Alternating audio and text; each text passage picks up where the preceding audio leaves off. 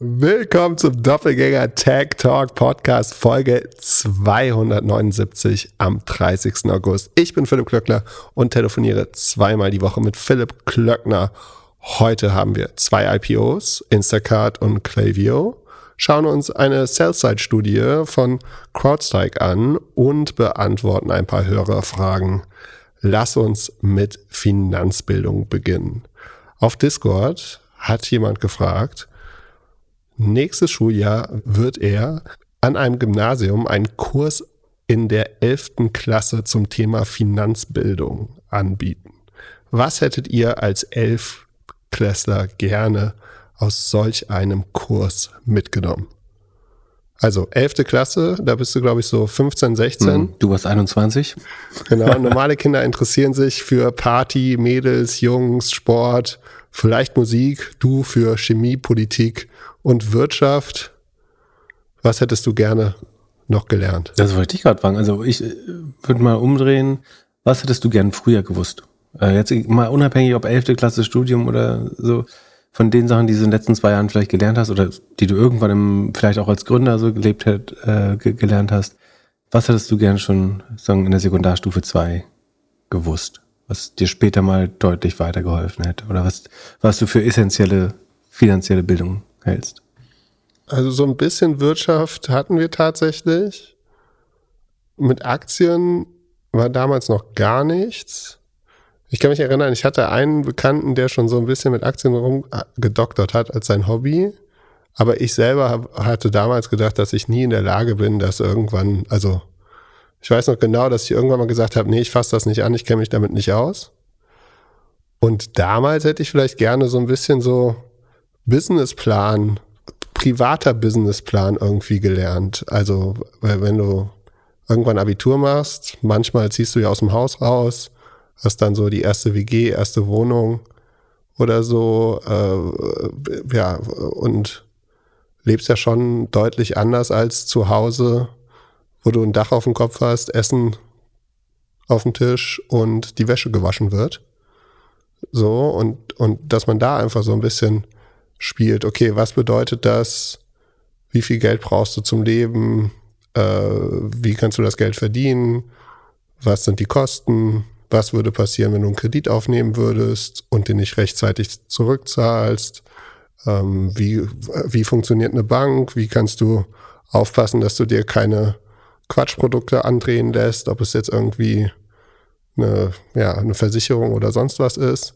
Und äh, wieso gibt es das Finanzamt? Was macht das Finanzamt? Äh, wie, wie bereitest du dich da so vor? Was haben deine Eltern die letzten Jahre alles gemacht, was du nicht mitbekommen hast? Mhm. Also Haushalts, so, du hast Businessplan fürs Privatleben genannt. Äh, so Haushaltsplan ist, glaube ich, auch tatsächlich eine gute Idee. Äh, das wird ja auch in vielen Finanzbüchern so gelehrt, dass man entweder irgendwie drei Kontenmodell macht oder eigentlich weiß, wie wenig einem netto zum Leben übrig bleibt und das auch ein bisschen schwer ist, davon zu sparen, aber trotzdem zeigen, wie wichtig das ist. Äh, schon eine ganz gute Idee.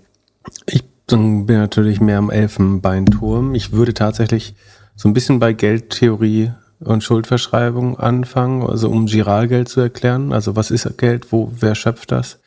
Ähm, natürlich nicht, jetzt muss jetzt nicht Geldmengenmultiplikator oder sowas erklären, aber so mal ganz grob, dass eine Banknote einfach eine Schuldverschreibung ist, wo jemand gesagt hat, ich gebe dir irgendwas im Wert von 100 Euro, wenn ich dir, wenn du mir die gibst oder dass die, die Bank verspricht, das einzulösen, die äh, Zentralbank. Dann so ein bisschen ähm, Zinsen, Guthaben, Dispozinsen erklären, so dass Dispozinsen abbezahlen die beste Anlage ist in der Regel oder gar nicht erst, zumindest in ungeplante Kredite oder nicht Kredite, die nicht durch Appreciating Assets gedeckt sind, also wo keine Häuser zum Beispiel dahinter stehen, die äh, am Wert, höchstwahrscheinlich an Wert gewinnen in der Regel, ähm, dass das eigentlich fast immer eine schlechte Idee ist. So insbesondere Konsumschulden, Klarna, Kreditkartenschulden, äh, das ist, glaube ich, wichtig. Gab es auch viele gute Antworten in der Community schon zu. Dann vielleicht so ein bisschen verschiedene Anlageklassen und Renditeerwartungen erklären. Also das Konzept von Eigentumsrechten und Unternehmertum. Also dass ich mich an, sagen, dass ganz normale Menschen sich an Firmen beteiligen können, äh, so der Einfachkeit halber mit Aktien oder ETFs, ähm, vielleicht auch so als ähm, Unternehmens, also als Shareholder an anderen Unternehmen, ich glaube nicht, dass man jeden zum Angel Investor machen soll. Das muss man da auch noch nicht erklären. Aber sondern, dass, dass man sich an Unternehmen beteiligen kann. Dass es nicht ein Privileg von Superreichen ist, sondern dass auch einfache Menschen sich mittels Aktien beteiligen kann oder ähm, das, das fände ich schon ganz gut. Dann so ein bisschen den Spannungsraum zwischen Risk Return und Liquidity. Also, dass wenn ich irgendwie mehr Zinsen habe, dann wird das Risiko immer höher sein äh, oder die Liquidität ist nicht gegeben. Das heißt, ich muss mich ähm, sehr lange committen, so typ geschlossene Fonds zum Beispiel. Da könnte ich theoretisch ja eine höhere Rendite als der Markt schaffen, wenn ich gut auswähle. Muss dann aber sehr lange auf mein Geld verzichten, also dass es dafür eine Prämie gibt für mangelnde Liquidität. Und dann damit so ein bisschen vielleicht die, die Kompetenz oder Medienkompetenz verbinden. Wie erkenne ich auch unseriöse Angebote? Ähm, was sind gute weiterführende Quellen? Irgendwie gute Podcasts, gute Webseiten? Ähm, woran erkenne ich typischerweise unseriöse Angebote? Wie überprüfe ich das? Ähm, was sind vielleicht auch Institutionen, an die ich mich wenden kann? Das würde ich, glaube ich, mit reinnehmen. Ich würde so ein bisschen äh, durch äh, die verschiedenen sozialen Netze gehen und Too Good to Be True machen. Also einfach zu sagen, weil die, die werden ja schon wahrscheinlich viel konsumieren und viel irgendwie immer hören, hier FOMO, da FOMO und so weiter. Und da irgendwie so ein bisschen Radar zu haben, dass man das nicht alles glauben sollte, ist vielleicht in der 11. Klasse ganz gut.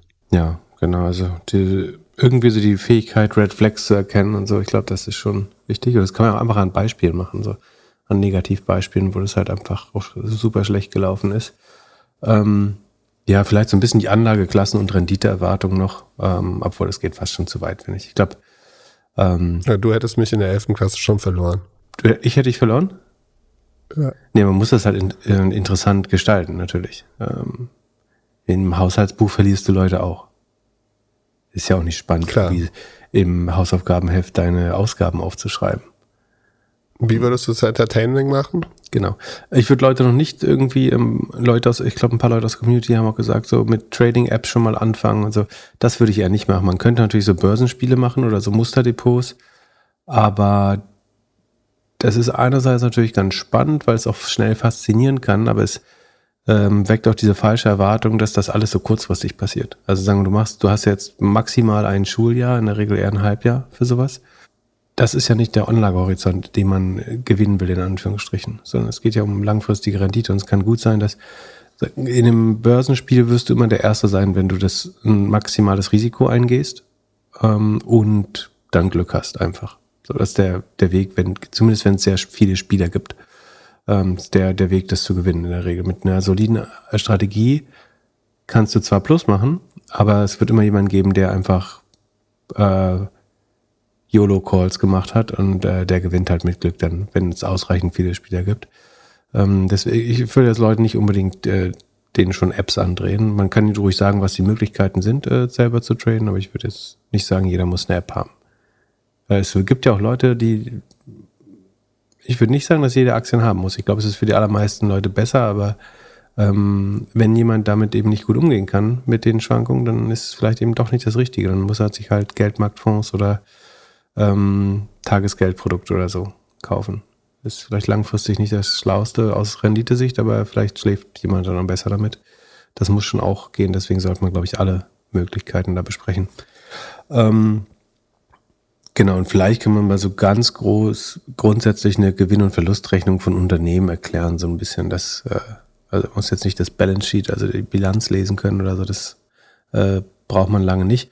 Aber so die typischen Ausgaben, äh, Arten von einem Handelsunternehmen zum Beispiel, wie, wie funktioniert sowas, äh, fände ich auch noch ganz interessant. Aber das wäre es dann äh, auch schon. Vielleicht noch so, was die typischen Stolperfallen sind, wo Leute sich verspekulieren. Also sollte ich mein Haus mit 100% finanzieren, ähm, sollte ich Autos, die eben ein Depreciating Asset, also das Wertverlust hat, ähm, mit Krediten finanzieren und so weiter und so fort. Genau, und so vielleicht auch einfach mal fragen, was die Kinder interessiert. Äh, Analyse einer Aktie, die deren Marke sie alle tragen oder haben oder konsumieren. Ah, Finde ich auch schon fast zu viel. Also du kannst als ja. Beispiel Unternehmen nehmen, ja, kannst du schon machen. Ähm, Wir werden es erfahren. Viel Erfolg mit der 11. Klasse. Schick uns äh, mal, wie es gelaufen ist nächstes Jahr. Kurze Werbeunterbrechung. Kannst du dich noch erinnern, als ich vor einem Jahr Pickleball nach Deutschland bringen wollte? Oliver, der VP Sales von Personio, hatte sich damals bei mir gemeldet und wenig später ein cooles Pickleball-Team-Event in München organisiert. Vor ein paar Tagen haben wir erneut gesprochen und Oliver meinte, dass er Leute im Sales sucht. Wenn du also SaaS-Sales lernen möchtest oder sogar schon Erfahrung im Software-Sales hast, solltest du dir mal die Jobseite von Personio, der All-in-One HR-Software-Lösung aus München, anschauen. Du könntest zum Beispiel als SDR, also Sales Development Representative, anfangen und Sales von der Pike lernen. Also wie kommt man beim Kunden durch die Tür? Und dann zum AE, Account Executive, befördert werden und somit den Verkaufsprozess abschließen und damit das Problem des Kunden lösen. Mit Sales-Erfahrung kannst du dich natürlich direkt als AE bewerben. Oliver und ich sind der Meinung, wir brauchen mehr Leute im Vertrieb in Deutschland und Personio könnte ein guter Start dafür sein. Wenn du ein Painkiller-Produkt verkaufen möchtest, also ein Produkt, das ein ernsthaftes Problem löst, gehe jetzt auf die Jobseite von Personio. Den Link findest du natürlich in unseren Show Notes. Viel Spaß mit der weiteren Folge. Werbung Ende. Sebastian fragt, wer leidet mehr unter dem Zinsumfeld? VCs oder Private Equity Fonds? Können PE-Funds sich von ihren LPs eine Laufzeitverlängerung genehmigen lassen oder würde das zu Liquiditätsproblemen für die LPs führen? Ist es realistischer, dass PI-Funds eine suboptimale Performance für die bald auslaufenden Vintages realisieren müssen, um den Cashflow für die LPs zu sichern. LPs sind die Leute, die das Geld geben. Genau, das sind die Limited Partners, also die Investoren in Fonds. Prinzipiell funktionieren Venture Capital und Private Equity Funds nicht so ähnlich, äh, nicht so unterschiedlich. Wir haben in der Regel zehn Jahre Laufzeit und dann gibt's gegen Ende hinten, du hast diese drei Grundphasen, die Investmentphase, in der Regel die ersten drei bis fünf Jahre. Ähm, dann so eine ähm, Management- und Harvesting-Phase, wo du ähm, die, die Firmen äh, eigentlich wachsen lässt, aber kein neues Geld mehr investierst zwangsläufig. Ähm, und dann Richtung Ende sagen, beginnt dann das Harvesting. Das heißt, du versuchst eigentlich Rück Rückflüsse zu generieren. So, das kann ein Exit, ein IPO sein, ähm, können aber auch noch andere Sachen sein. Das ist so die, die Grundlogik des Fonds. Äh, jetzt ist natürlich schon so, dass wenn du jetzt, sagen wir du bist jetzt im Jahr neun oder zehn und jetzt ist die Börse einfach gerade auf dem schlechtesten Stand ever. Du kannst kein IPO machen, es wollen vielleicht auch Leute nicht kaufen oder du willst bei den Bewertungen nicht kaufen. Ähm, dann gibt es schon die Möglichkeit, die so eine Extension zu machen. Äh, die ist in der Regel äh, von vornherein in den Statuten der, des Fonds vorgesehen. Also es gibt so typische Laufzeiten, die heißen 10 plus 1 plus 1 oder 10 plus 1 plus 1 plus 1, also dass man dreimal verlängern kann um ein Jahr. Ähm, es gibt auch 11 plus 1 plus 1. Äh, also die Dauer ist in der Regel zwischen 10 und 13 Jahren, würde man denken, laut Statuten. Und dann, es gibt auch einen ganz spannenden Artikel, den ich mal in die Shownotes packen würde, beziehungsweise Jan, ähm, von, äh, also erschienen auf The Institutional Investor von die, Diane äh, Mulcahy. The New Reality is the 14-Year Venture Capital Fund.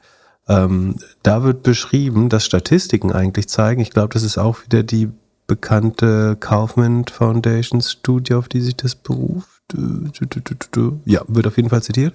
Die zeigt, dass 7% der Funds unter 10 Jahre geschlossen werden. Also man kann auch frühzeitig closen zum Beispiel, wenn man glaubt, man hat das, die, das beste Ergebnis schon, also man hat, es ist, gab jetzt ein IPO-Window im Jahr 9 und da hat man alles durchjagen können äh, und die Firmen waren auch so, dass man jetzt nicht noch ein Jahr Rendite mitnehmen will, weil das Risiko höher war. Dann kann man theoretisch auch prematurely äh, vorzeitig schließen.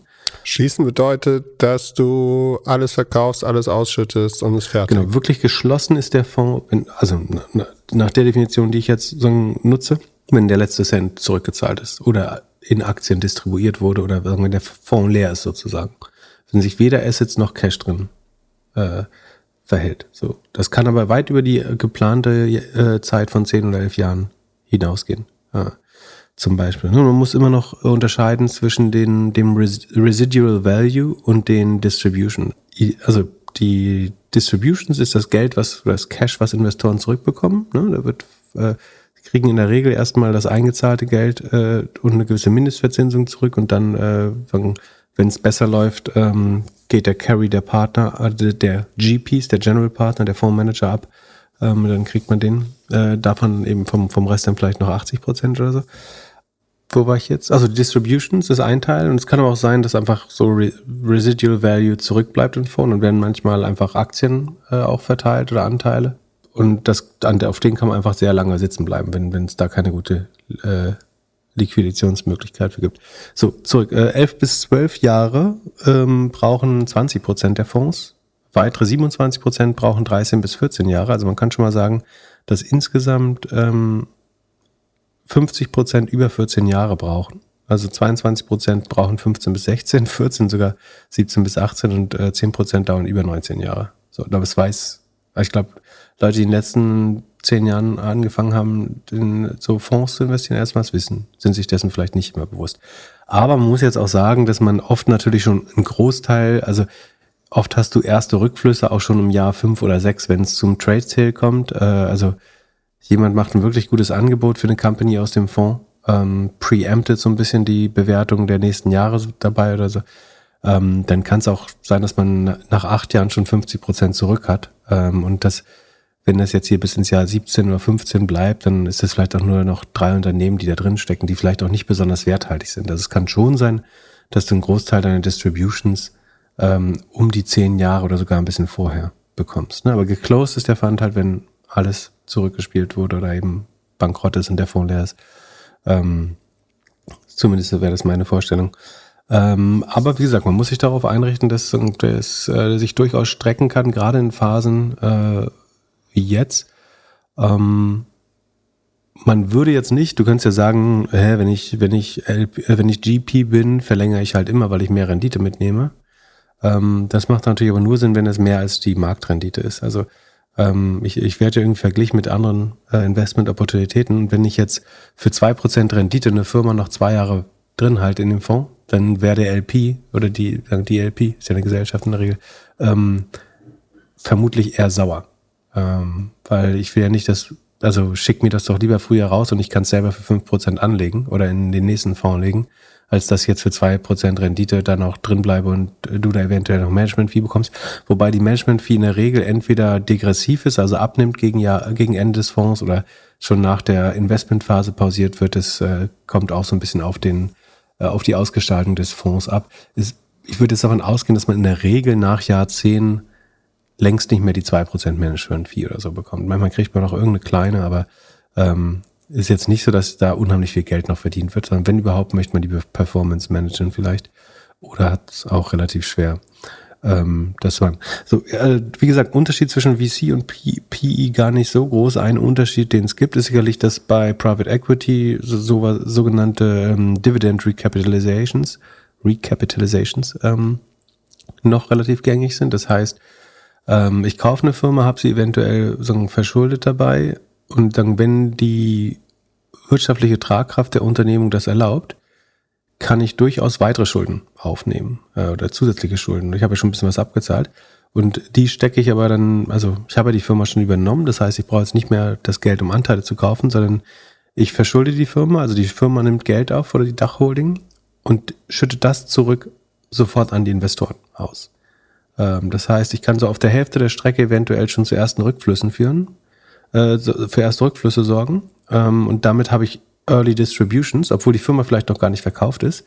Ähm, kann ich natürlich darüber streiten, wie sinnvoll das ist, dass man sich verschuldet, nur um es nach oben auszuschütten. Ähm, aber ähm, das ist halt eine gute Risk, risikoaverse, obwohl es kann, ist schon noch mit Risiken verbunden. Äh, ja, ist es gar nicht. Aber du kannst frühzeitig oder die, der Private Equity Fonds hat in der Regel frühzeitig ein Incentive das Geld schon mal rauszuholen. Kann auch sein, dass man irgendein Asset äh, verkauft aus einer Firma. Das, äh, die Firma hat irgendwie einen großen Pool an Immobilien gehabt. Äh, das wandelt man in REITs um und schafft so eine Sonderdividende, die man schon ausschütten kann. Das ist nochmal eine Ausnahme bei PI, die dadurch relativ, die theoretisch schon so früher damit ähm, Distributions erreichen könnten. Also die, die LPs, glaube ich, würden tendenziell immer dann ihr Geld freiwillig drin lassen im Fonds wenn es jetzt wirklich so ist, dass in, das, in den nächsten zwei Jahren noch eine vernünftige Rendite zustande kommt, also sagen wir, ich glaube daran, dass ich in zwei Jahren 30 Prozent mehr für die Assets bekomme, die man sonst jetzt äh, in einem Fire Sale ver veräußern soll, dann ist äh, irgendwie 30 Prozent in zwei Jahren natürlich eine annehmbare Rendite. Dann würde ich auch sagen, lass uns lieber das IPO-Window abwarten, bevor wir jetzt einen, äh, einen schlechten Secondary Buyout oder äh, einen schlechten Trade Sale machen, äh, weil die Konditionen gerade schlecht sind. Ähm, das wird nicht verhandelt, sondern ist in der Regel schon vorgesehen äh, in den Statuten. Also der, man muss da jetzt nicht eine Gesellschaftsentscheidung zwangsläufig treffen. Genau, und an, andersrum hat prinzipiell natürlich der LP schon den Anreiz, sein Geld so früh wie möglich und mit, dem, mit einem möglichst hohen Multiple zurückzubekommen. Das ist äh, der Grundanreiz, aber ähm, LPs sind natürlich als relativ rational anzunehmen. Genau, und dann ist aber natürlich eine Sache, die man schon noch bedenken kann, ist, dass in so einer Phase wie jetzt ist Liquidität natürlich besonders wertvoll. Ähm, und dann gibt's sicherlich auch nochmal äh, eine gewisse Präferenz dafür, dass frühzeitig jetzt Geld ausgeschüttet wird. Ne? Wir reden ja gleich über Clavio und Instacart, die an die Börse gehen. Und das ist natürlich spannend, wenn man in der Zeit wie jetzt für Distributions sorgen kann, indem man Liquidität schafft äh, in so einer Firma. Das sind natürlich auch Firmen, die relativ alt sind, äh, wo die Fonds jetzt vielleicht auch so Rückflüsse generieren müssen, aber es ist auch, selbst wenn man es nicht muss, ist es trotzdem was, wofür LPs bestimmt dankbar sind. Äh, wenn die vielleicht auch, wir gucken uns die ja gleich mal an, äh, ob das jetzt in Sorgen am Höhepunkt wieder ist oder ob es ähm, noch weiteres Potenzial gibt. Ähm, aber da, da, sind LPs bestimmt nicht sauer, wenn sie jetzt ihre Anteile, also die kriegen dann in dem Fall vielleicht Aktien statt, äh, statt Cash, je nachdem. Ähm, und dann haben sie ein liquides, liquides Asset, was sie versilbern können oder haben von Private in Public Investments geschiftet und äh, können das dann balancieren. Bei Startups und bei VCs reden wir ja immer über Liquidation Preference und je schlechter es für das Startup aussieht, umso mehr Hebel ist irgendwie da, dass der VC eine Liquidation Preference bekommt. Ist sowas auch bei LPs möglich? Die dann in Funds investieren, dass sie sagen so, ja, also wenn ihr jetzt noch irgendwie eine Laufzeitverlängerung haben wollt, könnt ihr gerne haben, aber wir hätten dann irgendwie am normalen Markt kriegen wir fünf Prozent, dann hätten wir auf jeden Fall gerne irgendwie fünf Prozent mehr für die Zeit oder sowas.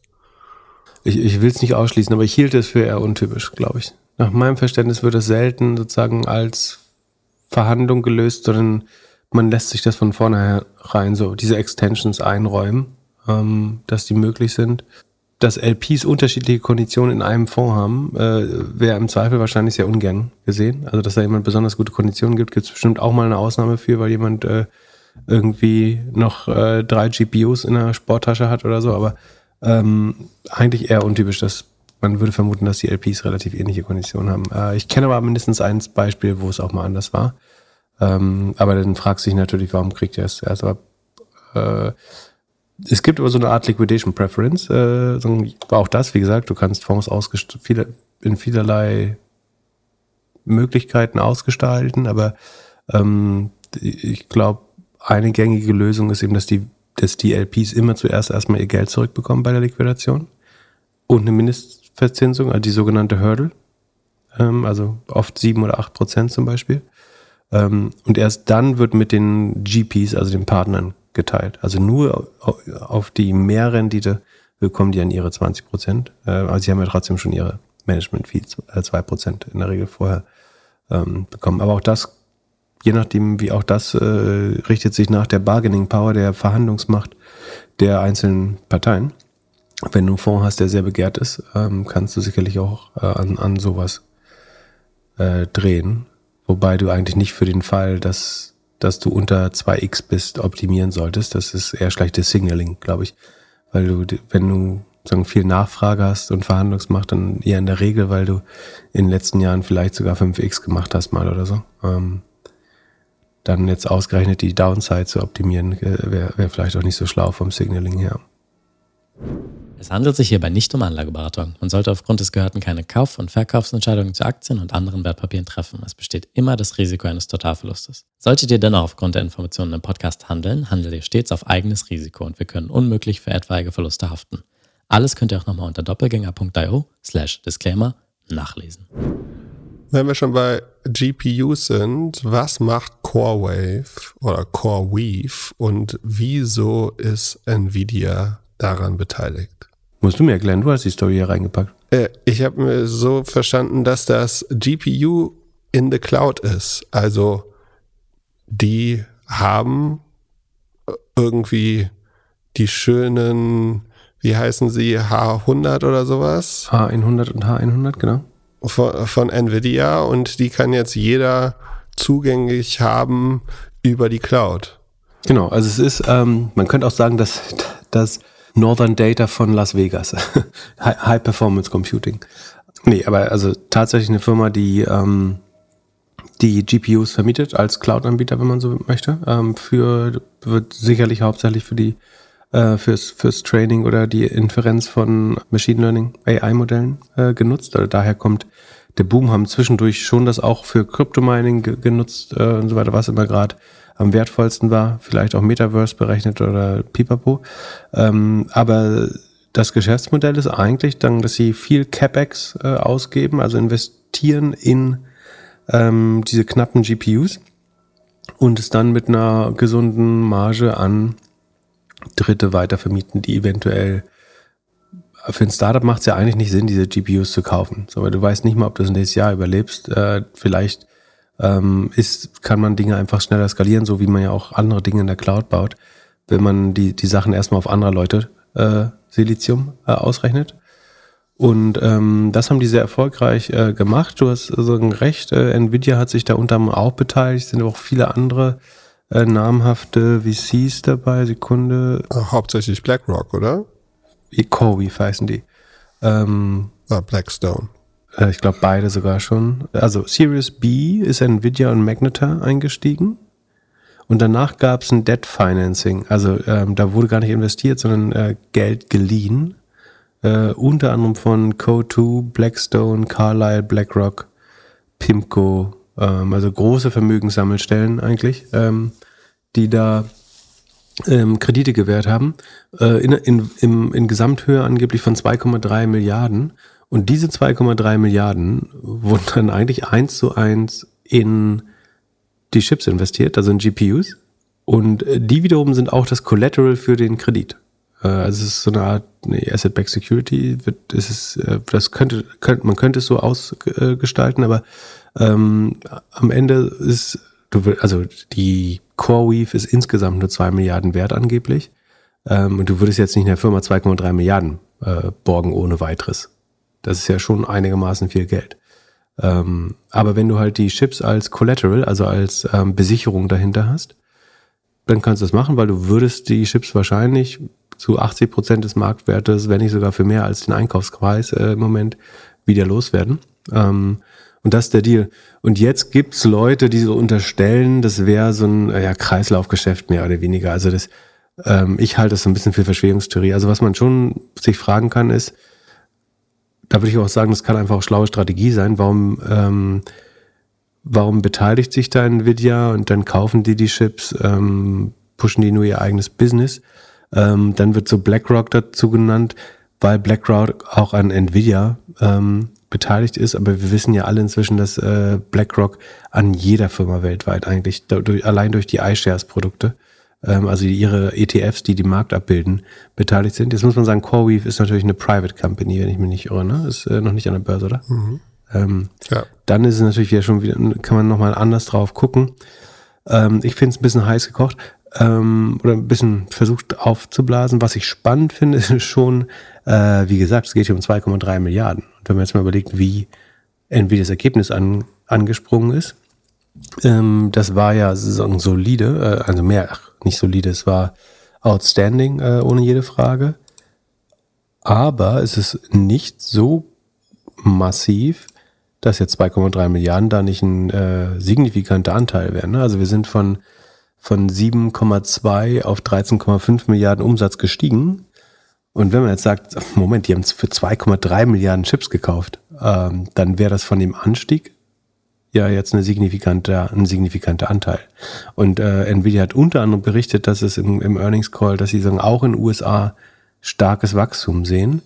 Und was man jetzt überlegen kann, ist dieses starke Wachstum in den USA eigentlich dieser einzige Kunde.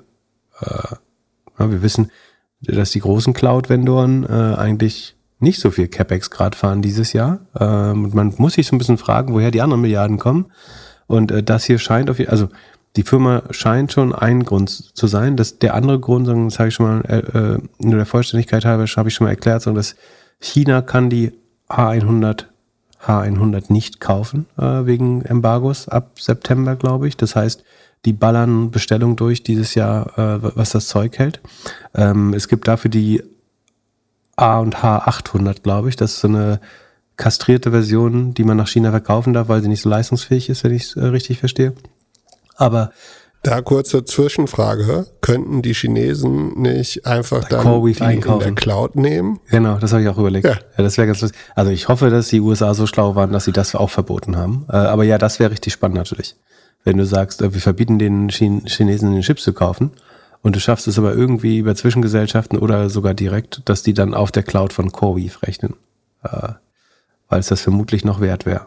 Äh, der Preis ist ja die, das nur ein Problem. Äh, die, es geht ja um Zugang vor allen Dingen. Nee, ist ein guter Gedanke. Ne? Das ist auf jeden Fall eine Gefahr. Ich hoffe, man war so schlau, das abzudecken. So, die, die Frage ist jetzt, 2,3 Milliarden, ist das eigentlich das gesamte US-Datacenter-Wachstum äh, in der Datacenter-Sparte von NVIDIA? Muss man aber auch dazu sagen, ja, vermutlich zieht NVIDIA gerade Demand nach vorne. Ähm, also die Nachfrage aus China und vielleicht von diesem einen Megadeal äh, ist höchstwahrscheinlich ein Einmaleffekt, würde ich sagen. Andererseits, da, ich glaube, man muss schon ein sehr begabter CFO sein, um das in einem Quartal als, als Gap Revenue zu recognizen. Also, entweder musst du wirklich diese Chips verkauft haben, dieses äh, Quartal und geliefert haben. Ansonsten hielte ich es für schwer, dass du dieses, den Umsatz schon heute verbuchen kannst. Ne, das ist dieser Unterschied zwischen Auftragsbestand, Billings, Deferred Revenue, wie auch immer man es nennen möchte, und tatsächlich im realisierten Revenue. Und nach, nach allem, was ich weiß, ist es nicht möglich, also ich bin nicht sicher, ob die einfach so 2,3 Millionen äh, verschiffen können. Äh, einfach mal mehr. Ähm, und ob man das dann, also ob die es alles in einem Quartal wirklich geliefert haben, sodass man es auch recognizen und verbuchen kann als Revenue der Maxi, ich beschreibe jetzt einmal den Worst Case, wo ich aber nicht glaube, dass der Fall ist, aber es ist ein gewisses Risiko. Also wir haben ja schon gesagt, dieser Gewinnansprung von um das Doppelte eigentlich im Vergleich zum Vorjahr kommt hauptsächlich aus Preisen. Das entnehme ich oder schlussfolgerig aus dem Fakt, dass die Cost of Revenues nur 7% gestiegen sind. Deswegen würde ich denken, der Output physikalisch ist nur 7% mehr Chips ungefähr. Vielleicht ein bisschen weniger, ein bisschen mehr. Ähm, aber man konnte die Preise so weit erhöhen, dass man doppelt so viel Umsatz gemacht hat. Ähm, es kann natürlich auch sein, dass man irgendwie es geschafft hat, die Umsätze vorzuziehen. Und weil man noch nicht geliefert hat, steigen die Cost of Revenues nicht mit. Weißt du? Äh, also ich habe die Chips ja gar nicht gebaut, weil ich gar nicht die Kapazität habe. Weil andernfalls musst du ja glauben, dass die Kapazität letztes Jahr nur 50 Prozent ausgelastet war. Das glaube ich wiederum nicht.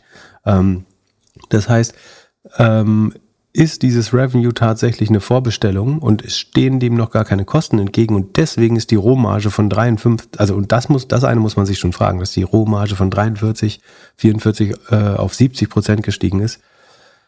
Das ist jetzt die maximal dann schlimme Deutung, wenn das der Fall wäre. Ich glaube, das ist nach Gap. Wie gesagt, wenn man einen sehr begabten CFO hat, kriegt er das vielleicht so hingebogen. Ich kann es mir fast nicht vorstellen, wie es geht, dass du Chips, die du nicht hergestellt und geliefert hast, schon als Revenue verbuchst. Ähm, man kann bestimmt irgendwelche, du kannst theoretisch so Anzahlungen, Vorrechte, wo dann musst du rückstellen. Das würde, das würde eigentlich in den, dann wiederum in der Bilanz auffällig werden, wenn du so rückstellst, also wenn du Anzahlungen annimmst oder so. Anzahlungen könntest du, glaube ich, als, kannst du die als Revenue verbuchen? Kommt auch, auch wieder vielleicht drauf an, wie du es ausgestaltest. Du kannst, kannst sagen, wir verkaufen Rechte auf Zugang auf Chips. So, dann kannst du sagen, das ist Revenue dieses Quartals, weil es ein, ich verkaufe eine Verbriefung fast. Ähm, dann müsste man das aber eigentlich in der Bilanz sehen, weil dann quasi ja eine Forderung äh, entsteht ähm, oder beziehungsweise Verpflichtung entsteht ähm, und äh, eine Cash-Position auf der anderen Seite. Ja, ich kann mir nicht vorstellen. Ich, ich habe das Gefühl, es wird alles ein bisschen heiß gekocht, aber ich, ich glaube schon, es gibt auch eine Bull, einen Bull-Case zu den letzten Nvidia-Zahlen. Äh, Entschuldigung, einen Bären-Case zu den letzten Nvidia-Zahlen. Ich, ich selber würde nicht traden. Äh, ich finde die Zahlen durchaus verwunderlich, ähm, aber ich wette auch nicht gegen, äh, sowieso nicht gegen Publikumsaktien ähm, und nicht gegen Markt, der prinzipiell im Rückenwind. Also die, fundamental stimmt ja. Ich kann nicht, ich bin nicht der Buchhalter bei denen, ich kann nicht sagen, ob fundamental alles mit Nvidia korrekt läuft. Was ich aber sagen kann, ist, dass mit dem Markt fundamental alles läuft. Also AI hat so viel Rückenwind, auch da kann der Trend ein bisschen abflauen. Nvidia ist quasi der Marktführer äh, oder fast Monopolist, eigentlich ist ein Monopolist in dem Bereich. So bis AMD und Intel oder Nvidia da irgendwas nachgebastelt haben, wird es noch lange dauern. Ähm, das heißt, das stimmt alles und de allein deswegen sollte man nicht dagegen wetten. Das heißt, man würde nur gegen die Unstimmigkeiten oder die sagen, Fragezeichen in den Zahlen wetten, das ist mir nicht genug. Und es gibt, also ich habe jetzt einmal den schlechtesten Case. Der gute Case ist eben, sie konnten die Preise verdoppeln, deswegen können sie mit sieben Prozent mehr Output doppelt so viel Umsatz machen. Das ist bei der derzeitigen Knappheit dieser Chips ein mögliches Szenario. Also ich würde sagen nicht, dass das unwahrscheinlich ist. Ähm, ich wollte einmal den Gegencase so präsentieren, aber ähm, ich würde jetzt nicht gegen die, die aktuelle, gegen das aktuelle Narrativ wetten. Ähm, äh, und dass Nvidia sich da beteiligt ist, äh, ist auch einfach schlau. Hey, wenn, wenn, wenn es eine Firma gibt, die mit deinen Produkten richtig Geld verdient, dann ist es, glaube ich, schlau, dich da zu verketten. Äh, gleichzeitig hat CoreWeave ein Interesse, Nvidia als Shareholder zu haben, um Zugang zu den Chips sicherzustellen. Das heißt, es macht für beide Seiten unheimlich viel Sinn. Ähm, Nvidia kommt in eine Firma rein, wo sie vielleicht nicht hätten investieren können sonst. Äh, sie können selber am äh, Erfolg teilhaben und den auch mit beeinflussen. Ähm, CoreWeave muss sich strategisch unabhängig machen, beziehungsweise die Abhängigkeit beidseitig machen. Ähm, äh, das ist ihnen ja gelungen, also sich gegenseitig in Hold-up bringen. Äh, und von daher finde ich das, du kannst jetzt sagen, das ist dann so ein Full Circle, ähm, ja, Ringelpiez, aber ich finde es jetzt erstmal nicht anrüchig. Sind ja, beide sind für sich genommen erstmal sinnvolle Geschäftsmodelle. Das muss man schon sagen. Geh mal kurz in dein Lieblingssoziales Netzwerk und schau dir mal an, was der CEO und der CTO vorher gemacht hat. Von CoreWeave. Ähm, das muss ich nicht. Sie waren in der Finanzindustrie. Das ist vorher. Das genau. Ist Sie haben Natural Hedge, Hedge Fund, Natural Gas Hedge Fund geleitet und gemacht. Der CTO auch. Ich frage mich halt, wie du davon auf die Idee kommst, das zu machen. Und wenn du dir das Leadership-Team anguckst, das ist, ist für mich eher so voll die Finanzwelt und halt eher äh, die, die, das absolute Surfen des Hypes. Ja, habe ich auch. Ich, deswegen musste ich jetzt nicht nachgucken, äh, weil ich das natürlich recherchiert habe, äh, weil ich fast so viel Zeit wie du verbringe mit diesem Podcast. Ähm, das habe ich mich auch gefragt, aber ich meine, es ist am Ende ein Leasing-Modell.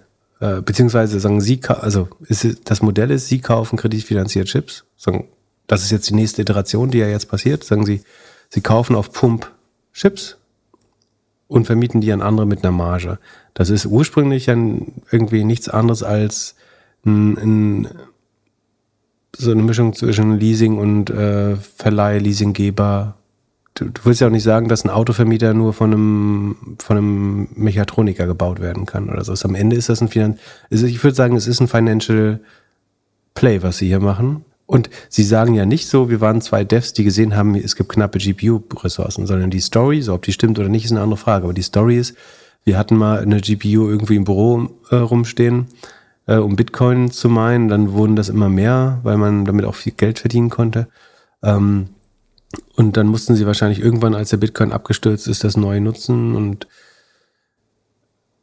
ja, also ich finde äh, gut, dass du darauf gestoßen bist. Das ist auf jeden Fall nochmal ein Aspekt, den man sich anschauen kann. Ich würde aber nicht sagen, dass das prinzipiell gegen die Story spricht. Okay, ich bleibe skeptisch. Wir werden es in den kommenden Jahren erfahren. Das heißt, du glaubst, äh, GPUs vermieten ist kein, dass eine GPU-Cloud ist kein gutes Modell, nachdem der Cloud-Markt irgendwie 200 Milliarden groß ist. Doch, aber ich hätte irgendwie erwartet, dass das irgendwie ex-AWS, ex-Nvidia, ex-Google-Leute sind, die irgendwie GPUs im Blut haben. Ja, die sind halt hoch spezialisiert und I don't know. Also es gibt, ich will jetzt nicht nochmal eine Firma nennen, aber es gibt durchaus ja in der Branche auch Firmen, die auch äh, behaupten, High-Performance-Computer oder ein ganz ähnliches Modell zu machen ähm, und damit jetzt noch nicht so erfolgreich waren wie CoreWeave. Ähm, aber sind sie wirklich erfolgreich? Ja, aber kannst du Geld verdienen, wenn du GPU vermietest gerade? Ver also, ich wäre überrascht, wenn das kein gutes Modell ist. Und ich meine, würdest du 2,3 Milliarden bekommen von, von BlackRock und Blackstone und so weiter, Fidelity oder was war, Pimco? Ähm, die sofort, die sofort in die andere Firma gehen? Ja, die sind besichert, ne? Also es ist Risiko ist ein bisschen, also die kriegen das ja nicht so wegen ihres guten Leumundes, sondern weil die Chips tatsächlich eigentlich BlackRock gehören dann äh, äh und nicht ihnen, sagen bis auf bis der Kredit zurückgezahlt wurde mal, aber für mich fühlt sich das so ein bisschen an wie so ein Business Angel, der sagt, hey, ich investiere hier in dein Startup 20.000 Euro, aber ich berate dich jetzt auch für insgesamt 20.000 Euro und das Geld geht wieder sofort in meine Tasche. Ja. Kannst du so sehen? Ich, ich würde sagen, hätte ich eine Firma, die das Modell macht, würde ich auch Nvidia als Investor haben wollen. Weil wenn ich, was ist, wenn ich morgen die Chips nicht mehr bekomme, dann ist mein Business tot. Es gibt keine Alternative. Äh, dann kann ich mich hinten, hinter den anderen Kunden anstellen und hoffen, dass ich in Q3 2024 äh, die nächsten Chips bekomme. Ähm, das heißt, ich brauche einen strategischen Investor äh, und der einzige logische ist hier Nvidia. Ähm, ich glaube, es gibt gute Gründe äh, dafür, das genauso zu machen. Und am Ende ist das nichts, also ich würde es mit dem, wenn, sagen, wenn die Cloud-Analogie nicht hält, ist es eine Mietwagenfirma. Du kaufst dir auf Pump Autos, du verleihst sie und am Ende wirst du sie eventuell wieder verkaufen oder schaffst es auf Null abzuschreiben, indem du GPUs, weiß nicht. Die, die Frage ist, was ist eigentlich die, was ist der, die aktuelle Lifetime von GPUs? Also wird Nvidia, wenn Nvidia in vier Jahren dreimal leistungsfähige GPUs entwickelt, was unwahrscheinlich ist, glaube ich, aber sagen rein theoretisch, dann äh, sind diese 2,3 Milliarden eventuell nicht mehr zu recoupen ohne weiteres. Ähm, dann sitzt du auf Chips, die nicht mehr top-notch sind. Äh, das heißt, du kriegst nicht mehr die, die Mondpreise bezahlt von den Mietern.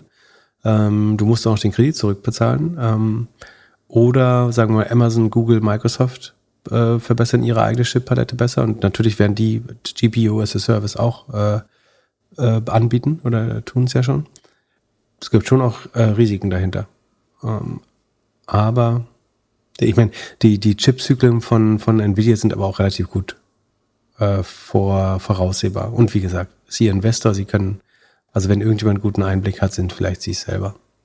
Lass uns über IPOs reden. Felix fragt, ob wir uns den Instacart IPO anschauen können. Können wir machen. Ähm, ich habe Instacart, äh, Kürzel wird Cart sein, C-A-R-T, ähm, schon ins Sheet gemacht, ähm, weil beide Firmen, die wir uns anschauen, ganz brav zahlen. Also Instacart hat bis 2019, Clave, glaube ich, bis 2020 quartalsweise äh, ins IPO-Prospekt gepackt. Also äh, wenn man sich nicht oben nur die Headline-Numbers anschaut, sondern tief runter scrollt, findet man dann wirklich quartalsweise Betrachtung der letzten viereinhalb Jahre. Ähm, kann man die Entwicklung ganz gut nachvollziehen. Ähm, Instacarts Modell ähm, ist einfach erklärt ein, eigentlich ein dreiseitiger Marktplatz. Aber das Modell ist, ich schicke Rider in Supermärkte zum Picken. Also man hat keine Dark Warehouses wie ein Gorillas oder Flink, sondern man schickt Riders in Supermärkte. Dort picken sie Warenkörbe für Kunden ähm, und bringen die an die Haustür. Diese Supermärkte sind Partnersupermärkte. So, ansonsten werden die wahrscheinlich argwöhnisch werden, wenn da ständig irgendwelche Leute äh, einkaufen kommen. Ähm, die sind auch deswegen Partner Supermärkte, weil sie dafür noch äh, auch einen Anteil bezahlen. Das heißt, ich muss Endkunden finden, ich muss Partner Retailer finden und ich muss Arbeitskraft finden. Deswegen sage ich dreiseitiger Marktplatz. Das äh, Monetarisierungsmodell ist eine Delivery Fee von 4 bis 10 Dollar. Ähm, eine Kommission vom Retailer in der Regel. Also der teilt nochmal einen Teil der Handelsmarge. Für einzelne Produkte manchmal auch extra Markups noch. Also das äh, sagen sie selber nochmal auf die Marge was aufschlagen. Also eine, ja, ein Markup machen, einen Aufschlag. Und es gibt ein äh, Subscription-Modell Insta Express, da kann man für 100 Dollar im Jahr, kriegt, spart man die Delivery Fee äh, und hat insgesamt niedrigere Fees. Ähm, so ein bisschen wie Uber, wie heißt das, Uber One? Halt so ein Subscription-Modell, wo du, wenn du wirklich oft bestellst, ähm, sparst du dir ein paar Gebühren dadurch. Ähm, gibt es dieses Amazon Prime? Ich glaube, das ist sehr ähnlich. Genau, Prime oder Lime oder gibt, ja, Genau. So, das heißt, ähm, Sie sind selber kein Händler. Sie machen nicht das Gorillas-Modell, sondern Sie sind äh, eher sowas wie DoorDash, äh, lassen sich vom Kunden die Lieferung bezahlen äh, mit einem Markup ähm, und einer Delivery-Fee. Der Supermarkt gibt auch noch was dazu. Äh, und so ist das. Äh, und das wird vielleicht äh, fast überraschend sein für manche Leute. Ist das tatsächlich profitabel schon geworden. Ähm, es war mal während der absoluten Hochzeit Corona, im Q4 20 und Q2 3 21 war es auch schon mal nach Gap profitabel ähm, oder hat ein positives Operating Income. Und äh, jetzt ist es aber eigentlich äh, seit fünf Quartalen durchweg profitabel. Man macht rund 716 Millionen Umsatz und 119 Millionen ähm, Operating Income nach Gap. Das sind äh, schon ganze 17 Prozent operative Marge. Also es ist wirklich deutlich profitabel. Das ist ja auch nicht Break-Even, sondern man macht 15 mal so viel Gewinn wie im Vorjahr.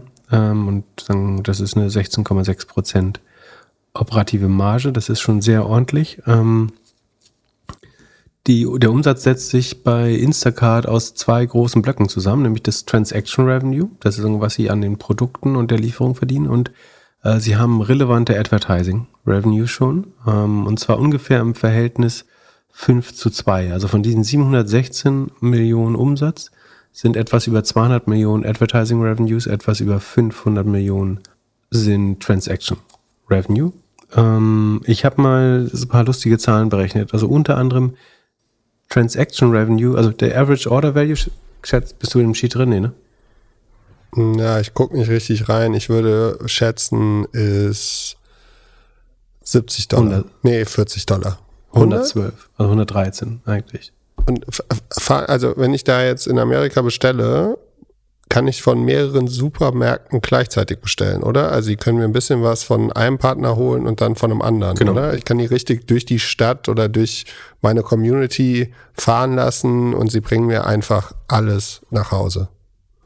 Genau, also ähm, das könnte eventuell zu weiteren Service-Fees führen ähm, oder höheren Liefergebühren, aber dann du, du kannst sagen, geh mir im Walgreens irgendwie Make-up äh, kaufen, fahr äh, zu Costco mir Klopapier äh, im 80er-Pack holen ähm, und bring mir auf dem Weg noch ein Starbucks-Latte mit, so ungefähr. Also es ähm, genauso funktioniert es, wie du sagst. Äh, du kannst ein Mixed, Mixed äh, Shopping Bag dir äh, bringen lassen. Ähm, sie haben 40.000 verschiedene Stores unter Vertrag in 5.500 Städten, also auch kleinere Orte. Ähm, sie kommen äh, dadurch insgesamt eine halbe Milliarde Produkte. Na ja, gut, das sind also Vanity-Zahlen. Wir gehen mal wieder in die richtigen äh, Zahlen rein. Also 113 Euro Basket Value äh, pro Order, Average Order Value. Ähm, daran verdient Instacart nur 7,7 Dollar tatsächlich äh, insgesamt pro Order. Äh, Orders sind ungefähr 66 Millionen im Quartal. Also ähm, da sind dann 100, 270 im ähm, Last 12 Months, 263 Last 12 Months. Ähm, genau, und ähm, was aber spannend finde, ist 3 Euro Advertising-Umsatz pro Order. Das heißt ja letztlich eigentlich äh, ich glaube, es macht Sinn, den Advertising-Absatz pro Order runterzurechnen, weil du siehst das Advertising natürlich hauptsächlich, wenn du die App aufmachst. Es gibt sicherlich Newsletter und Push-Notification-Kommunikation. Auch das kann man sich bezahlen lassen. Aber ich habe es trotzdem aus Interesse mal auf die Order runtergebrochen. Und äh, 2019 war das nur ein Dollar pro Order äh, an Advertising Revenue. Inzwischen ist es 3,1. Der, der CEO kommt von Facebook. Äh, 2021 wurde er getauscht ähm, oder weitergegeben, der Staffelstab. Ähm, das ist schon ganz spannend, ne? Drei Euro und wir wissen, der Werbeumsatz ist, du musst, glaube ich, am Anfang bei den, bei den Marken, den OEMs, irgendwie Procter Gamble und so weiter, ein bisschen Klinken putzen, aber trotzdem kann man davon ausgehen, dass er sicherlich 90, 95 Prozent Rohmarge hat, die, die, der Werbeumsatz. Ähm, und hat einfach drei Euro, also da letztlich 50 Prozent auf die Transaction Revenues nochmal obendrauf mit Werbung, ist, macht das Modell natürlich spannend. Ne? Da haben wir oder ich damals bei Gorillas immer beschrieben, dass das eigentlich eine spannende Option ist. Warum? Weil du weißt, was die Menschen konsumieren. So, die weiß, du weißt, kaufen die einen 30 Dollar Wein oder kaufen sie einen 6,99 Dollar Wein. Du weißt, kaufen die im Whole Foods die Acai Bowl oder kaufen die ähm, irgendwie das Weißbrot äh, im Costco. Ähm, und das ist natürlich super spannend. Also kein Online-Händler kennt seine Kunden so gut wie, wie ein Instacart oder eben auch ein Gorillas oder Flink. Ähm, das ist massives Potenzial für Retail-Marketing, ähm, damit Marken die Präferenzen von Kunden überstimmen können oder neue Produkte äh, einführen. Also jemand sieht, du kaufst immer die, das Spezi von Paulana und dann bietest halt man irgendwie Schwipshop dagegen an, weil das besser schmeckt angeblich oder so. Oder das neue Oatly äh, Eis kommt raus und du kriegst eine Push-Notification, hast eigentlich schon mal das neue Oatly Eis probiert. Ähm, oder, oder, oder. Ne? Ähm, ich glaube, super spannender Werbemarkt und so machen sie jetzt insgesamt eben auch fast Runrate 800 Millionen äh, Umsatz mit Werbung bei Instacart. Äh, und das ist letztlich auch, äh, ohne das wäre es nicht profitabel, muss man relativ klar sagen. Ähm, die, die Frage ist sogar, kannst du irgendwann die Transaction Revenues, also kannst du das Verhältnis noch stärker schieben? Also, dass du sagst, wir versuchen die Leistung sogar noch zu verbilligen, ähm, wenn wir damit eventuell noch mehr Advertising Revenue mit der hohen Marge ähm, generieren. So, ähm, also es ist profitabel, äh, ein Sechstel des Umsatzes bleibt als Gewinn hängen. Jetzt müssen wir noch wissen, wie schnell wächst es. Transaction Revenue wächst 13 Prozent, war im Form, äh, in den Quartalen davor noch deutlich schneller, äh, jetzt noch 13 Prozent gegenüber dem Vorjahr. Ähm, Advertising Revenue wächst 20 Prozent rund. Ähm, Gesamtumsatz wächst 15 Prozent. Ähm, Rohertrag wächst 19 Prozent. Ähm, das ist natürlich gut. Äh, Rohmarge ist von 71 auf 74 Prozent gestiegen. 74 Prozent, wie gesagt, es liegt daran, also ist ja eine extrem hohe Marge, ne, fast Softwarequalität, ähm, liegt eben daran, dass, das, dass sie die Lebensmittel gar nicht übers Balance Sheet gehen lassen bei sich selber, sondern ihre Marge ist, was der Kunde zahlt und was ihr Wareneinstatt auf die Deliveries, also die, die Personalkosten der Delivery sind letztlich ihre äh, Cost of Revenue, äh, würde ich vermuten. Ihre operativen Ausgaben haben sie gesenkt um 6% äh, und dadurch, das trägt hauptsächlich jetzt zur Verbesserung der operativen Marge auch nochmal bei. Und wenn man, wo man aber sozusagen vorsichtig sein, es gibt übrigens von, äh, von der Washington Post ein wirklich gemeines Piece, äh, so irgendwie fünf Dinge, die man nicht übersehen darf beim Instacart, äh, wo man sich fast fragt, ob äh, Jeff Bezos inzwischen doch durchregiert bei der Washington Post. Äh, fairerweise muss man sagen, es ist ein Bloomberg Opinion Piece innerhalb der Washington Post. Also es ist ein Kommentar, äh, oder als Kommentar kann man natürlich weitergehen, aber da, da ist man schon, da wird dann ähm, von Dave Lee äh, von Bloomberg ist das. Da wird richtigerweise darauf hingewiesen, dass die Orders flat sind. Also der Umsatz äh, wächst, wie gesagt, langsamer. Also das Umsatzwachstum sinkt so ein bisschen, ist aber noch bei 15 Prozent. Schaut man sich aber nur die Orders an, die liegen äh, die letzten drei Quartale komplett flat auf 66 Millionen. Das ist Spalte 46, äh, Zeile 46, also im, im Doppelgänger-Sheet. Ähm, da geht's nicht mehr weiter. Der Gross Transaction Value, der steigt noch um 5,6 Prozent, aber auch nur noch beschränkt. Ähm, das heißt, es ist wirklich das äh, 20 Prozent Advertising-Wachstum, was jetzt den Umsatz treibt.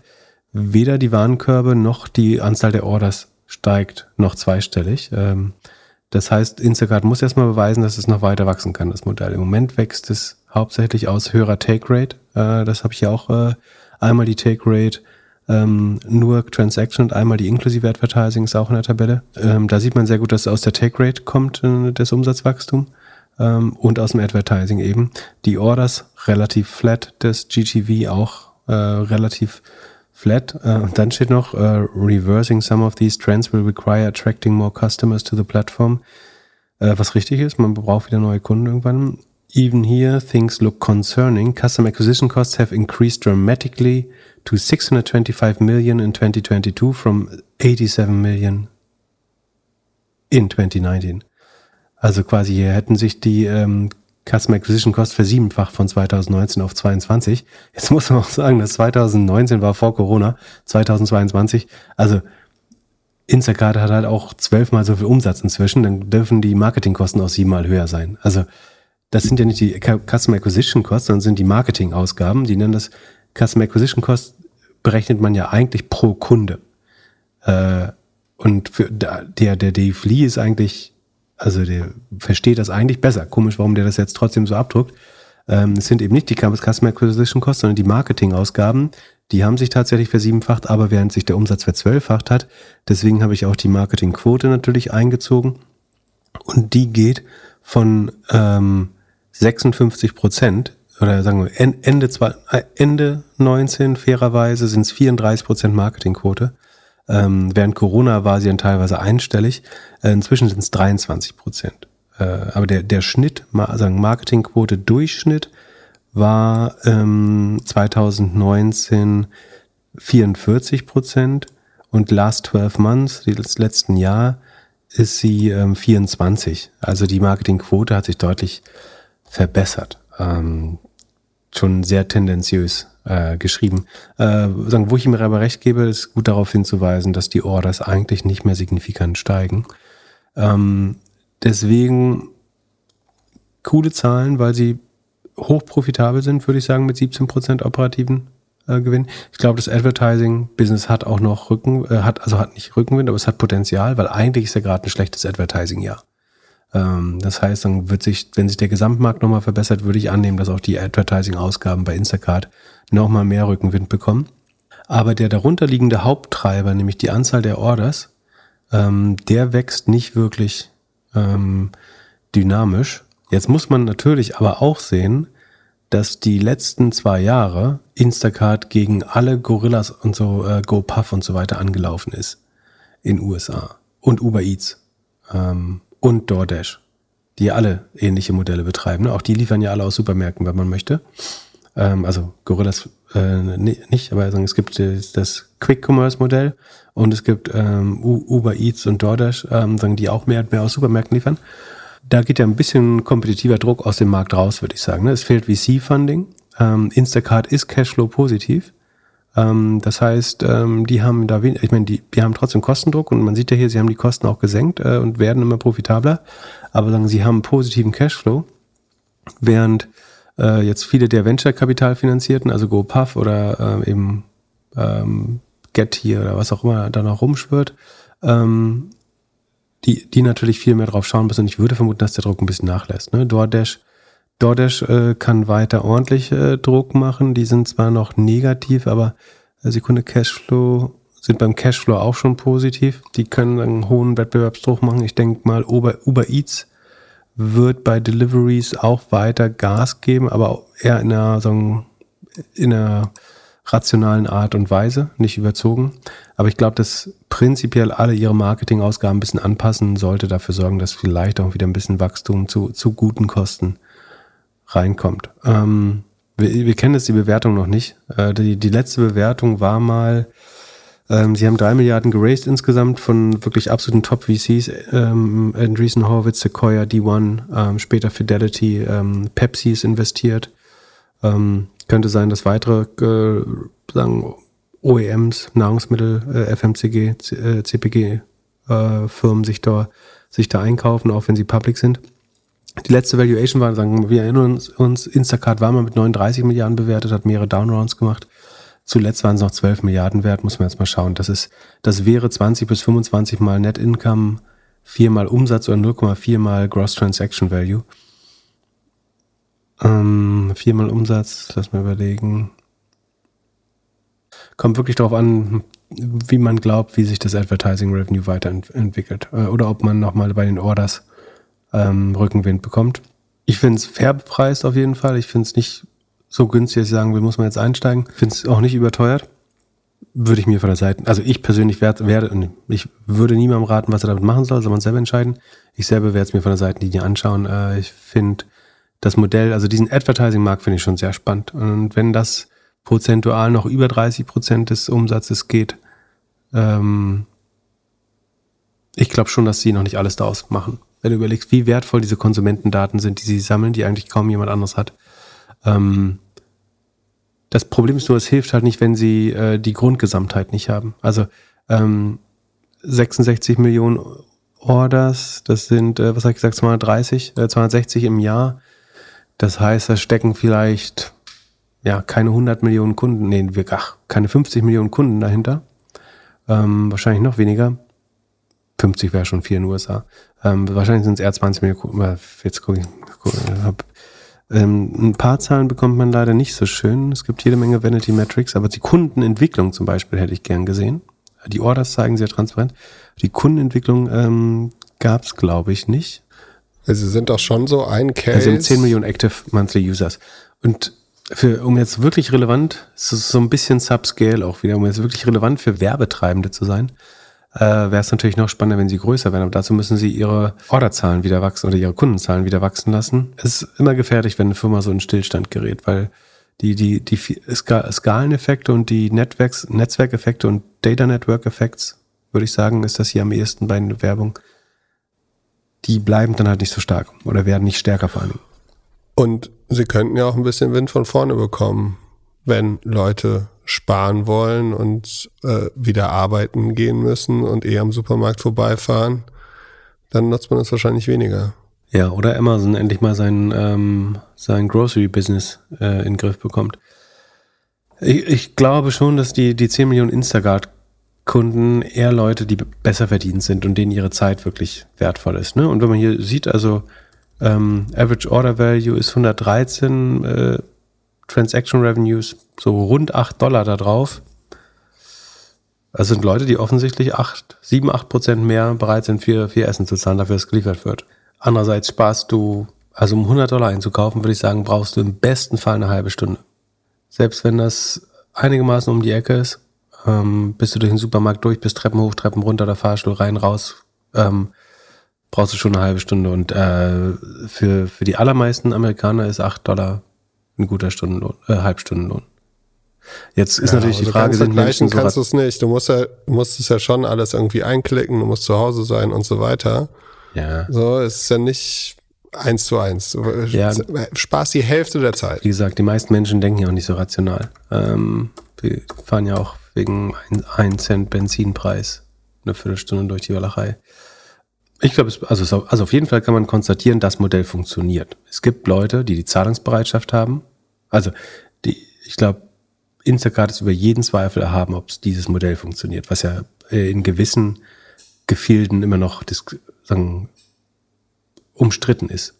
Aber die machen hier 17 Prozent, äh, ja, 17 Prozent, äh, nicht Rohmarge, sondern operative Marge, äh, über 70 Prozent äh, Rohmarge, 74 Prozent Rohmarge. Äh, und es sind Leute bereit, on top zu bezahlen, es sind Retailer bereit, Gewinne zu teilen mit Instacart. Ähm, es sind, du kannst auf begehrte Produkte eigene Markups ziehen, äh, kommst zu einer vernünftigen Marge, hast noch minimales Wachstum, ob, wie sehr, ob, ob das ein Markt für 10 Millionen oder 50 Millionen ist. So, da ist die Jury noch draußen, äh, noch nicht draußen.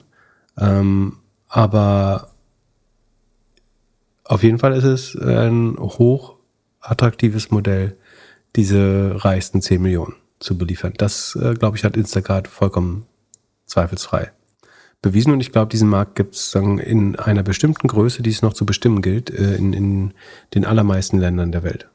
Und wieso gibt es das bei uns noch nicht? Ja, ich, du siehst ja das Modell, also bei uns wird halt noch aus Dark Warehouses geliefert, aber dass die Gebühren schon in eine ähnliche Richtung gehen, sieht man ja. Beziehungsweise, dass du wirklich riesige Warenkörbe machen musst. Also ich glaube 60 Euro, um äh, gebührenfrei zu bestellen. Ähm, ich glaube, das geht schon mehr und mehr in die Richtung. Die, das Advertising wird definitiv kommen. Ähm, die, die eigentliche Frage ist, glaubt man wirklich, dass, ja, aber vielleicht ist auch diese gewohnte Ami-Convenience, dass du wirklich erwartest, dass du aus jedem Kackladen bestellen kannst. Ich würde sagen, effizienter ist es immer noch aus dem Dark Warehouse zu liefern, einfach weil Supermärkte so schlecht fürs Picken sind.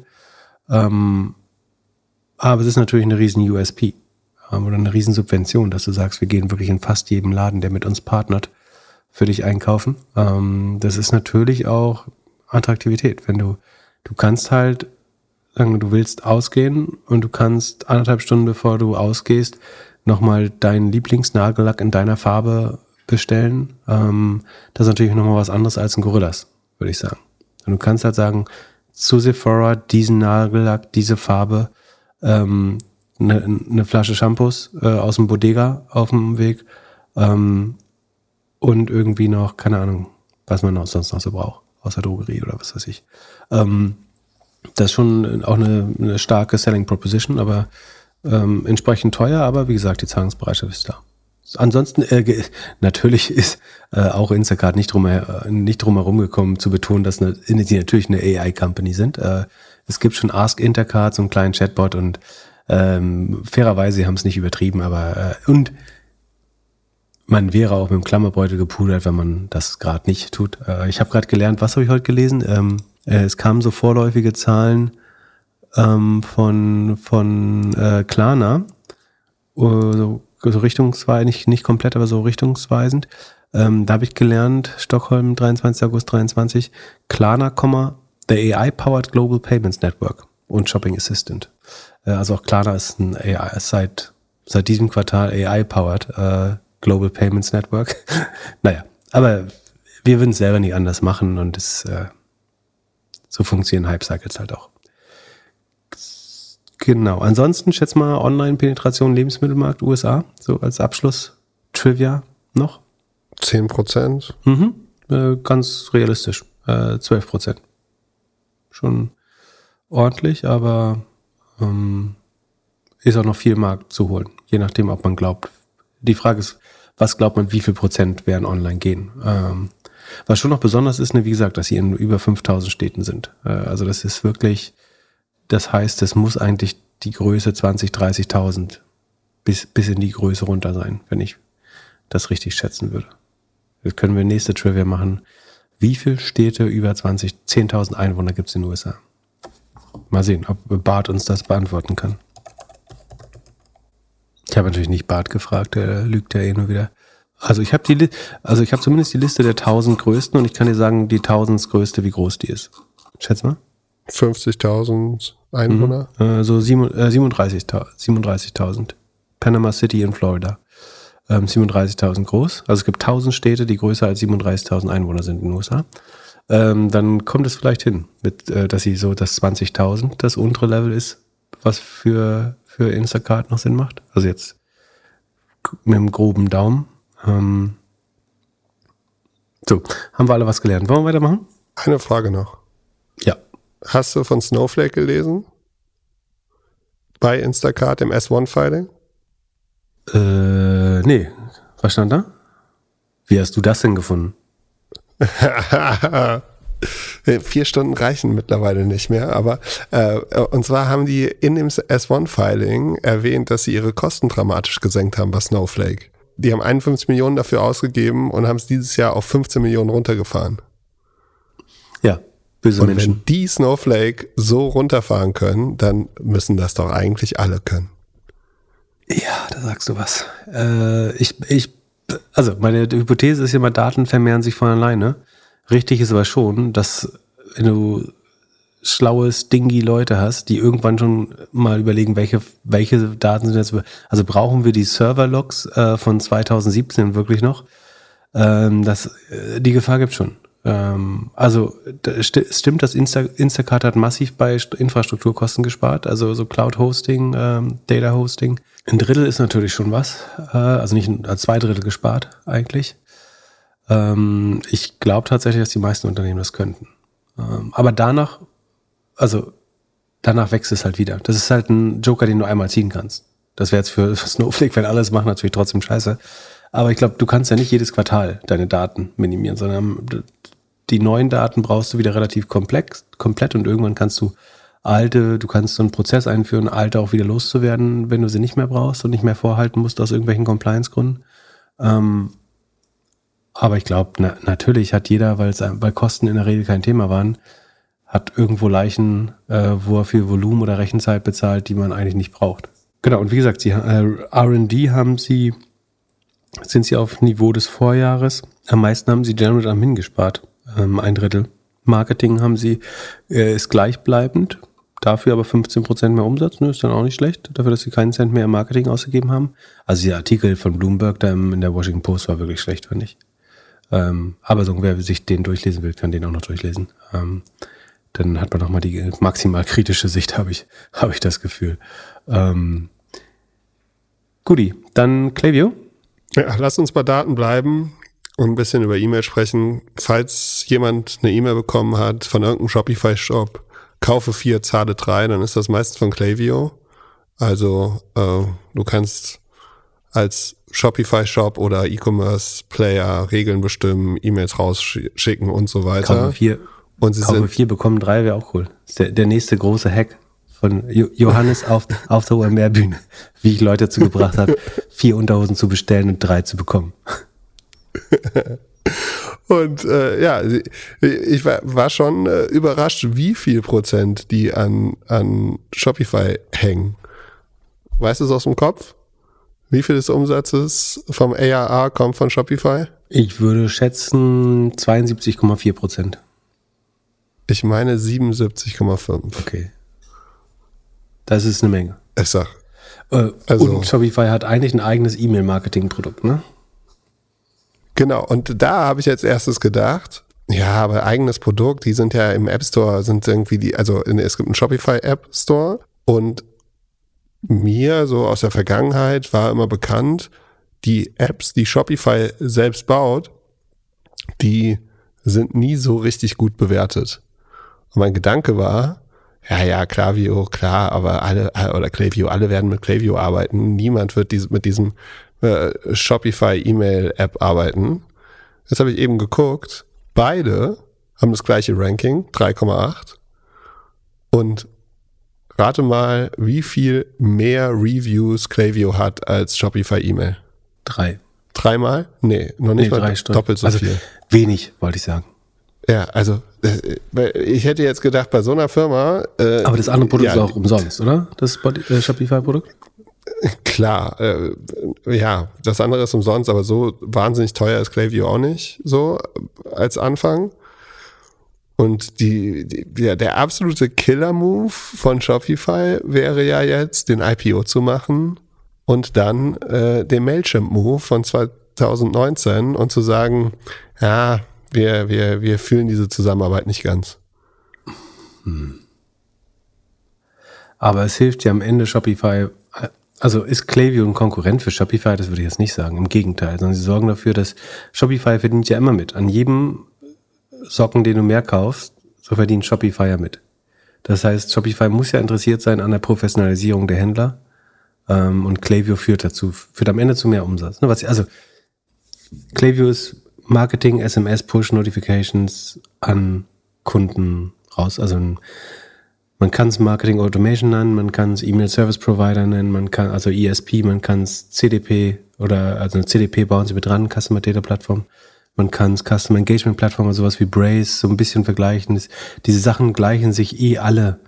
Ne? Also HubSpot macht das inzwischen alles. Du kannst Active Campaign nutzen, du kannst Embrace nutzen, Iterable, Brevo, ehemals Send in Blue, du kannst ähm, Insider, was weiß ich. Ne? Es gibt zehn Tools, die zumindest große, die, ich würde sagen, die überlappen sich alle so 80, 85 Prozent und irgendwas kann immer jeder noch äh, besser. Aber dieses Body äh, Shopify Tool, das kannst du wahrscheinlich nicht, hat nicht die gleichen, den gleichen Umfang. Äh, und es ist ja nicht so, dass du Klaviyo jetzt mit irgendwie massiv Sales belabern verkaufst, sondern das muss ja auch, Pro also die machen Podcast-Werbung und so schon. Aber das scheint mir Product-led Growth zu sein, weil ähm, der Durchschnittsumsatz pro Kunde ist, glaube ich, nur, Sekunde ist das? Nee, das sind 5000 Dollar im Jahr. Da kannst du nicht so viel Sales, also für 5000 Dollar im Jahr kannst du eigentlich irgendwie zwei Stunden die Backe ablabern. Äh, das heißt, ich glaube, das ist viel Self-Sign-up schon, äh, sicherlich Werbe unterstützt, ähm, vielleicht irgendwie Low-Touch-Sales ein bisschen. Ähm, aber ich glaube, dass dieser ganze Markt so, so crowded ist. Die, die Exposure zu, zu Shopify ist schon so beträchtlich und das sollte man auf jeden Fall wissen, wenn man sich für die Firma interessiert. Das, äh, von daher äh, vollkommen richtig, dass du das erwähnst. Ich würde nicht sagen, dass Shopify die jetzt am, am langen Arm verrecken lässt. Würde mich wundern. Ja, ehrlich gesagt. Auf der anderen Seite, wenn du profitabler werden musst und irgendwie im Jahr so 6 Milliarden Umsatz machst und Klaviyo irgendwie 500 Millionen, nur über dich? Kann man da schon überlegen? Kann, kann man machen, ich halte es aber für grundfalsch. Also eine, als, als ein Marktplatz oder in dem Fall so Schaufelverkäufer mit, nee, ist kein Mal, also ein Schaufelverkäufer, der Umsatz incentiviert ist oder wo der Umsatz, wo der Umsatz der Kunden der Haupttreiber ist, der Professionalisierung deiner Kunden entgegenzuwirken, halte ich für mega dumm. Äh, ehrlich gesagt. Ich glaube, du willst ein Ökosystem, was noch bessere Tools für deine Kunden baut ähm, du willst Leute, die besseres Forecasting machen, besseres Purchasing, ähm, bessere Versand, bessere Retouren haben. Das sorgt alles dafür, dass, deine, dass die Churn niedriger ist, dass deine Kunden länger am Leben bleiben, dass sie mehr Umsatz machen, dass die Kunden, die auf Spotify kaufen, äh, happier sind, dass die Retention Rates hochgehen. Shopify auf Shopify. Habe ich Shopify? Habe ich Stopify? Stopify gesagt? Stopify finde ich auch lustig. Wie nennst du das immer? Stopify. Ähm, naja, also ja, kann schon sein. Also sie sind auf jeden Fall abhängig. So, das, äh, und natürlich kann Shopify das ausnutzen. Ich hielt es für strategisch dumm, aber kann schon, kann schon sein, natürlich. Ähm, auch Klaviyo ist natürlich vor allen Dingen eine AI Machine Learning Company. Äh, böse, böse Zungen sagen, es ist ein Data Layer und ein Application Layer, in dem auch AI drin ist. Äh, das halte ich für, für, sagen, für realistisch, beziehungsweise wäre meine Interpretation eigentlich. Ähm, Sie haben es aber auch nicht übertrieben mit. Äh, das ist ganz lustig, ne? Also in, in dem ähm, Prospekt, ist dir sicher eigentlich aufgefallen, ich, ich wiederhole es trotzdem nochmal, äh, weil ich gerade im Redeschwall bin, kam das Wort AI nur 17 Mal vor, das Wort Shopify aber 200 Mal. Das äh, zeigt auch nochmal ganz gut die, äh, die Prioritäten da. Genau, ansonsten eine letzte Bewertung 2021 so 9 Milliarden. Es war immer klar, dass die äh, einen Börsengang machen wollen. Die werden diese 9 Milliarden jetzt höchstwahrscheinlich nicht erreichen, obwohl sie auf Umsatz, ja, nee, Umsatz sind sie auch erst bei 585 Millionen. Ähm, das wäre schon ähm, 9 Milliarden wären dann ja irgendwie 15 mal, wären es 15 mal? So, 5, 8, 5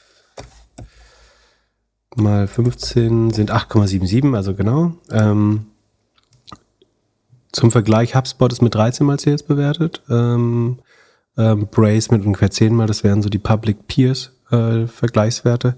Äh, Klaviyo wird wahrscheinlich so für rund 500 Milliarden an die Börse kommen. Äh, äh, schon 5 Milliarden an die Börse kommen, denke ich. Ähm, dass man jetzt noch nicht reingewachsen, also war, obwohl man hätte bei dem Wachstum fast reinwachsen können in die äh, 21. Aber 21 ist der absolute Höhepunkt, ne, wo die 9 Milliarden kamen und es war am Höhepunkt des E-Commerce-Booms. Alle dachten noch, äh, wir bleiben auf dem hohen Niveau.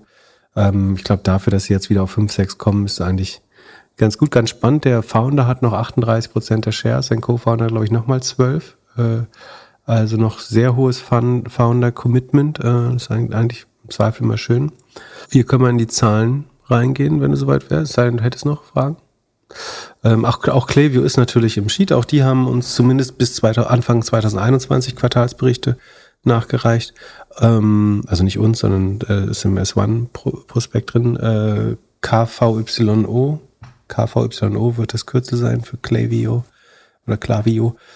Das Wachstum ähm, Umsatz, habe ich gesagt, ist bei letzten zwölf Monate 585 Millionen äh, oder letztes Quartal jetzt 165 Millionen. Das wächst immer noch mit 51 Prozent, relativ stabil. Also es ist in einem Markt, wo E-Commerce jetzt echt nicht super lief, äh, noch mit wirklich so, ich lese mir letzten sechs Quartale vor, 70, 63, 57, nochmal 62, dann 57 wieder und jetzt 51 Prozent gewachsen. Ähm, ich werde gleich mal erklären, warum ich glaube, dass es jetzt trotzdem stärker abfallen wird gleich, aber ähm, spannend, dass die Cost of Revenue in der gleichen Zeit nur 21 Prozent gewachsen sind. Auch das wird sich gleich erklären. Aber erstmal heißt das, Cost of Revenue steigen deutlich langsamer als der Umsatz, also muss wieder eine deutliche Verbesserung der Rohmarge äh, daraus folgern. Die lag vor einem Jahr bei 72 Prozent, liegt jetzt bei 77 Prozent, also geht der sozusagen der idealtypischen 80% Software-Rohmarge entgegen. Ähm, die operativen Ausgaben sind nur um 33% gestiegen, damit auch deutlich langsamer als der Umsatz. Und so hat man das zweite äh, positive Quartal in Folge gemacht. Das letzte war gerade so Break-Even. Ähm, jetzt macht man 7 Millionen und das sind 4% des Umsatzes äh, Überschuss nach Gap, also strengster Sichtweise. Cashflow ist sogar über 40 Milliarden, 40 Millionen positiv. So, warum glaube ich, der Umsatz wird nicht weiter über 50 Prozent wachsen und auch nicht langsam runtergehen, sondern schneller? Klaviyo hat im September 22 eine Preiserhöhung gemacht. Das ist, glaube ich, da, wo der, das Umsatzwachstum von 57 wieder auf 62 ansteigt. Ähm, das würde auch erklären, also das, eigentlich sieht man es äh, vollkommen klar. Es ist nämlich genau das, was ich gerade gesagt habe.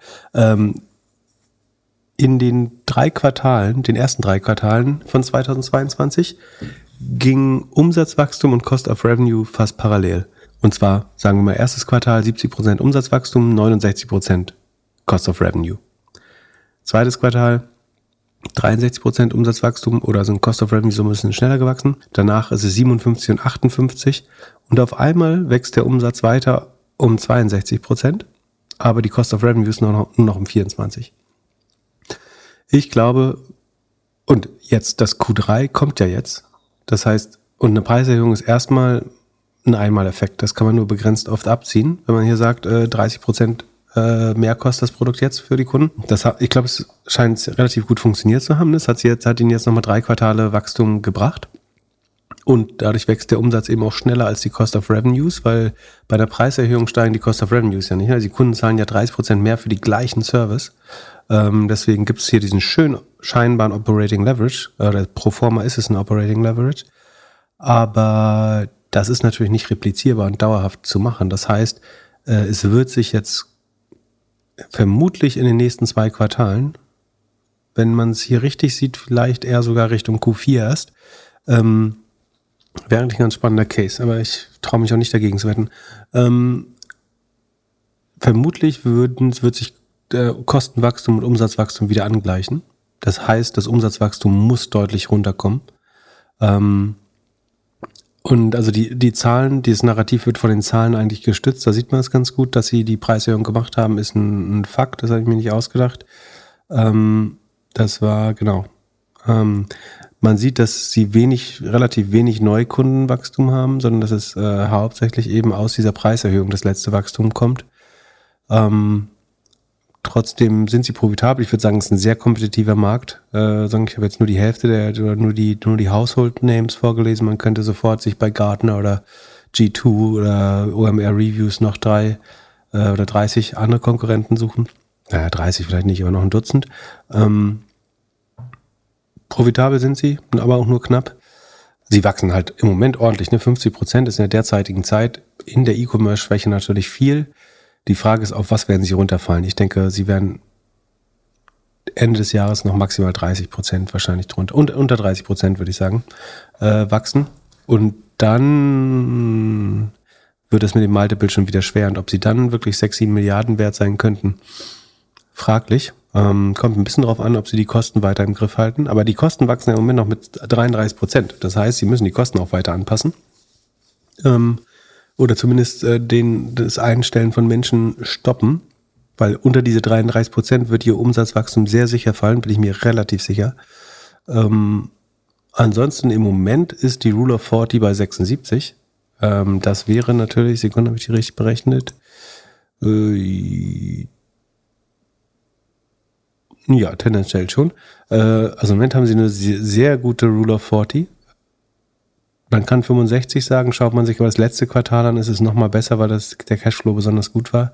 76, äh, die offizielle Zahl ist 56, weil sie auf Basis der letzten äh, Sekunde, ja, auf Basis der letzten zwölf Monate berechnet ist. Wenn das letzte Quartal ist aber nochmal deutlich besser. Magic Number sieht auch okay aus, wird aber, ist aber der schlechteste Wert äh, der letzten acht Quartale. Also geht schon auch runter. Ich würde ich würd Klaviyo nicht anfassen, ehrlich gesagt. Also es hängt vom Preis ab. Für drei Milliarden sind sie ein Schnäppchen, aber ähm, für über fünf Milliarden würde ich sie nicht anfassen, ehrlich gesagt. Ähm, ich glaube, es wird zu starken Enttäuschungen beim Umsatzwachstum kommen. Äh, es, es würde natürlich wieder helfen, wenn der E-Commerce-Markt anzieht, aber da das die, die Umgebung so kompetitiv ist, kann man diese Preiserhöhung nicht unendlich durchziehen. Äh, es fehlt ein anderer Revenue-Treiber gerade Neukundenwachstum sehr begrenzt. Ähm, Revenue Expansion über Volumen schwer im E-Commerce-Markt. Weitere Preiserhöhungen auch schwer. Von daher schwer. Äh, was noch äh, spannend ist, äh, kleiner Fun Fact ist, schätz mal, wie viel Geld, also ich denke mal, sie werden so zwischen 4 und 5 Milliarden kommen jetzt. Äh, wie viel Geld haben sie geraced? Mm, was waren sie mal wert? 10 waren sie mal wert? 9. Mhm. 9? Oh, dann werden sie wahrscheinlich die Hälfte geraced haben. Nee, nur 455 Millionen geraced. Ähm, jetzt schätz mal, wie viel Cash sie noch haben. Äh, genau das gleiche. ja, 440. Ähm, also, ich werde jetzt nicht sagen, sie haben immer für, für Umme geraced und das Geld dann nie angefasst, aber sie haben wenig von dem Geld gebraucht. Äh, die letzten drei Quartale haben jetzt auch einen positiven Cashflow von 80 Millionen gehabt. Das äh, führt, aber sie haben insgesamt wenig von dem Geld angefasst. Ähm, und deswegen haben die Gründer ja auch zusammen noch 50 Prozent. Ne? Also wenn man äh, das so macht, ja, bescheiden raisen, schnell wachsen. Ähm, sie waren auch ziemlich lang bootstrapped. Also ja, genau, deshalb, genau. es gehört auch noch dazu. Genau. Also sie hätten das Geld nicht unbedingt gebraucht. Ja, also einerseits im Moment sehen viele Zahlen gut aus, Ruler 40 und so, aber das ist eben, man muss dann eben doch äh, viele Zusatzinformationen lesen und genauer reingucken. Ähm, kann auch, auch alles gut gehen, aber die Abhängigkeit von Shopify, der hochkompetitive Markt mit den vielen anderen Produkten und eben dieser Einmaleffekt, den man jetzt gezogen hat und jetzt pünktlich rauskommt mit dem IPO. Ähm, ich würde bei Instacart würde ich sagen, boah, warum? Zu Instacart würde ich nicht sagen. Bei, bei Klaviyo bin ich mir relativ sicher, dass man es jetzt verkauft, weil dieser Einmaleffekt sichtbar wird. Äh, oder also das Abflauen dieses Einmaleffektes, das passiert ja logischerweise nach genau einem Jahr. Ne? Also du kaufst dir ein Jahr ja Sonderwachstum damit. Äh, nach einem Jahr vergleichst du aber wieder mit den Preisen des Vorjahres, wo sie auch schon erhöht waren. Verstehst du, was ich meine? Man muss ja anders erklären. Nee. Genau, ich mache eine Preiserhöhung ähm, und spätestens fünf Quartale später vergleiche ich dann ja wieder mit dem bereits preiserhöhten ersten Quartal. Ähm, und dann ist der Sondereffekt dadurch raus. Und das sollte dann deutlich hässlicher aussehen als die Zahlen jetzt, die durchaus schön sind. Ähm, Aber wieso würdest du dann ein IPO machen, wenn du danach abfällst? Einfach nur, um das Geld einzusacken, weil die LPs äh, oder weil die VCs die Kohle haben wollen. Ja, ich würde mir auf jeden Fall mal anschauen, wer da jetzt Shares verkauft eventuell. Und danach wird ein IPO nicht einfacher. Also du kannst natürlich sagen, danach verliert die Aktie irgendwann an Wert und dann ist auch doof. Aber wenn du private bleibst, verliert es auf jeden Fall einen Wert. Weil jeder Late-Stage-Investor wird sich anschauen oder wenn du später ein IPO machst, dann sieht es schon scheiße aus. Also dann verarscht lieber ein paar Leute und ein paar Leute können auch ein bisschen Geld mitnehmen, als das, äh, also nicht meine Meinung, aber es ist wahrscheinlich rational. Ähm, weil die Gewissheit hast du später, also die Gewissheit, dass die Aktie runtergeht, hast du so oder so. Ähm, dann doch lieber noch äh, vorher teuer an die Börse bringen. Das ist, was die äh, GPs, ihren LPs ja auch quasi verpflichtet sind zu, ähm, das Beste da rauszuholen. Ähm, ob das jetzt das Beste ist für Kleinanleger, die das jetzt kaufen, ich vermute, es wird schwer über 5 Milliarden zu kommen äh, gegen Ende des Jahres, je nachdem, wie der Markt sich auch entwickelt. Ähm, vielleicht klappt es aber auch ganz gut und äh, es gibt irgendeinen Rückenwind, der sich auftut. Also ich schreibe mir hier mein kleines Notizbuch, dieses Jahr keine IPOs zeichnen. Ich, ich meine, wir haben ganz am Anfang darüber gesprochen, natürlich wollen starke Fonds auch Rückflüsse generieren jetzt und äh, in, zu dem Zeitpunkt gerade Distribution zu liefern, wenn man vernünftige Preise an der Börse kommt. Ich glaube, Instacart wird einen vernünftigen Preis bekommen. Es gibt durchaus, also die Motivlage für ein IPO ist bunt schillernd. Das kann sein, ist es einfach Zeit, die Leute wollen raus. Es kann sein, der Markt hat, äh, die, das IPO-Fenster ist nicht nur offen, sondern die, die Wand ist rausgerissen ähm, dann hast du einen Grund reinzumachen. Das ist jetzt sicherlich gerade nicht der Fall. Ähm, aber ganz oft muss man sich fragen, also die Grundregel ist, wenn dir jemand Anteil an einer Firma verkauft, heißt das, dass die Firma, die dass der Mensch, der verkauft, weniger dran glaubt als dir, als du. Sonst würde er sie dir nicht verkaufen. So, dazwischen ist doch der Preis und mit dem Preis verändert sich sozusagen vielleicht auch die Einstellung der Leute oder die Willenserklärung. Aber wenn jemand die eine Firma verkauft, heißt das prinzipiell meiner Meinung nach in jedem Fall, dass, also entweder braucht er dringend Geld oder er oder sie, das kann auch sein, aber es heißt eigentlich immer, dass jemand das gerade weniger wertschätzt als du, sonst würde er es dir nicht verkaufen. Und deswegen verkaufen Leute in der Regel, die mehr Informationen haben am, am Höhepunkt. Äh, wie gesagt, es gibt Ausnahmen, dass jemand Liquidität will oder Investoren raus wollen und so weiter und so fort. Ähm, aber Leute verkaufen Firmen nicht aus Altruismus äh, in der Regel. Also entweder hat man verschiedene Erwartungen an das zukünftige Wachstum oder jemand hat eine noch bessere, also es gibt noch zwei andere Gründe, also du kannst überlegen, wird die Entwicklung der Firma über oder unter der Marktrendite sein in Zukunft? Äh, oder hat jemand aus irgendeinem Grund eine noch bessere Investmentalternative für sich selbst. Das wäre ein weiterer Grund, aber das ist auf der Skala, wo wir jetzt hier reden oder ähm, bei, bei Public Markets natürlich äh, in der Regel nicht relevant ähm, weil die effizient sind und der, die Renditeerwartung sich angleichen sollte. Okay, genug theoretisches Blabla. Hast du noch eine Frage zu Klaviyo? Ich musste gerade an Oddity denken. Hast du ein Gefühl, wie die sich jetzt in den letzten Monat, guten Monat, seitdem sie ein IPO gemacht hat, hier dieses Beauty AI-Ding entwickelt hat? Ähm, es kamen ja auch Zahlen, die haben wir auch sogar besprochen, oder? Äh, die waren ja erwartungsgemäß nicht richtig schlecht, auch nicht gut. Weiß nicht, erzähl's mir mal. Und ich sag dann, warum ich das vorher wusste. Minus 20 Prozent. Wusste ich gleich.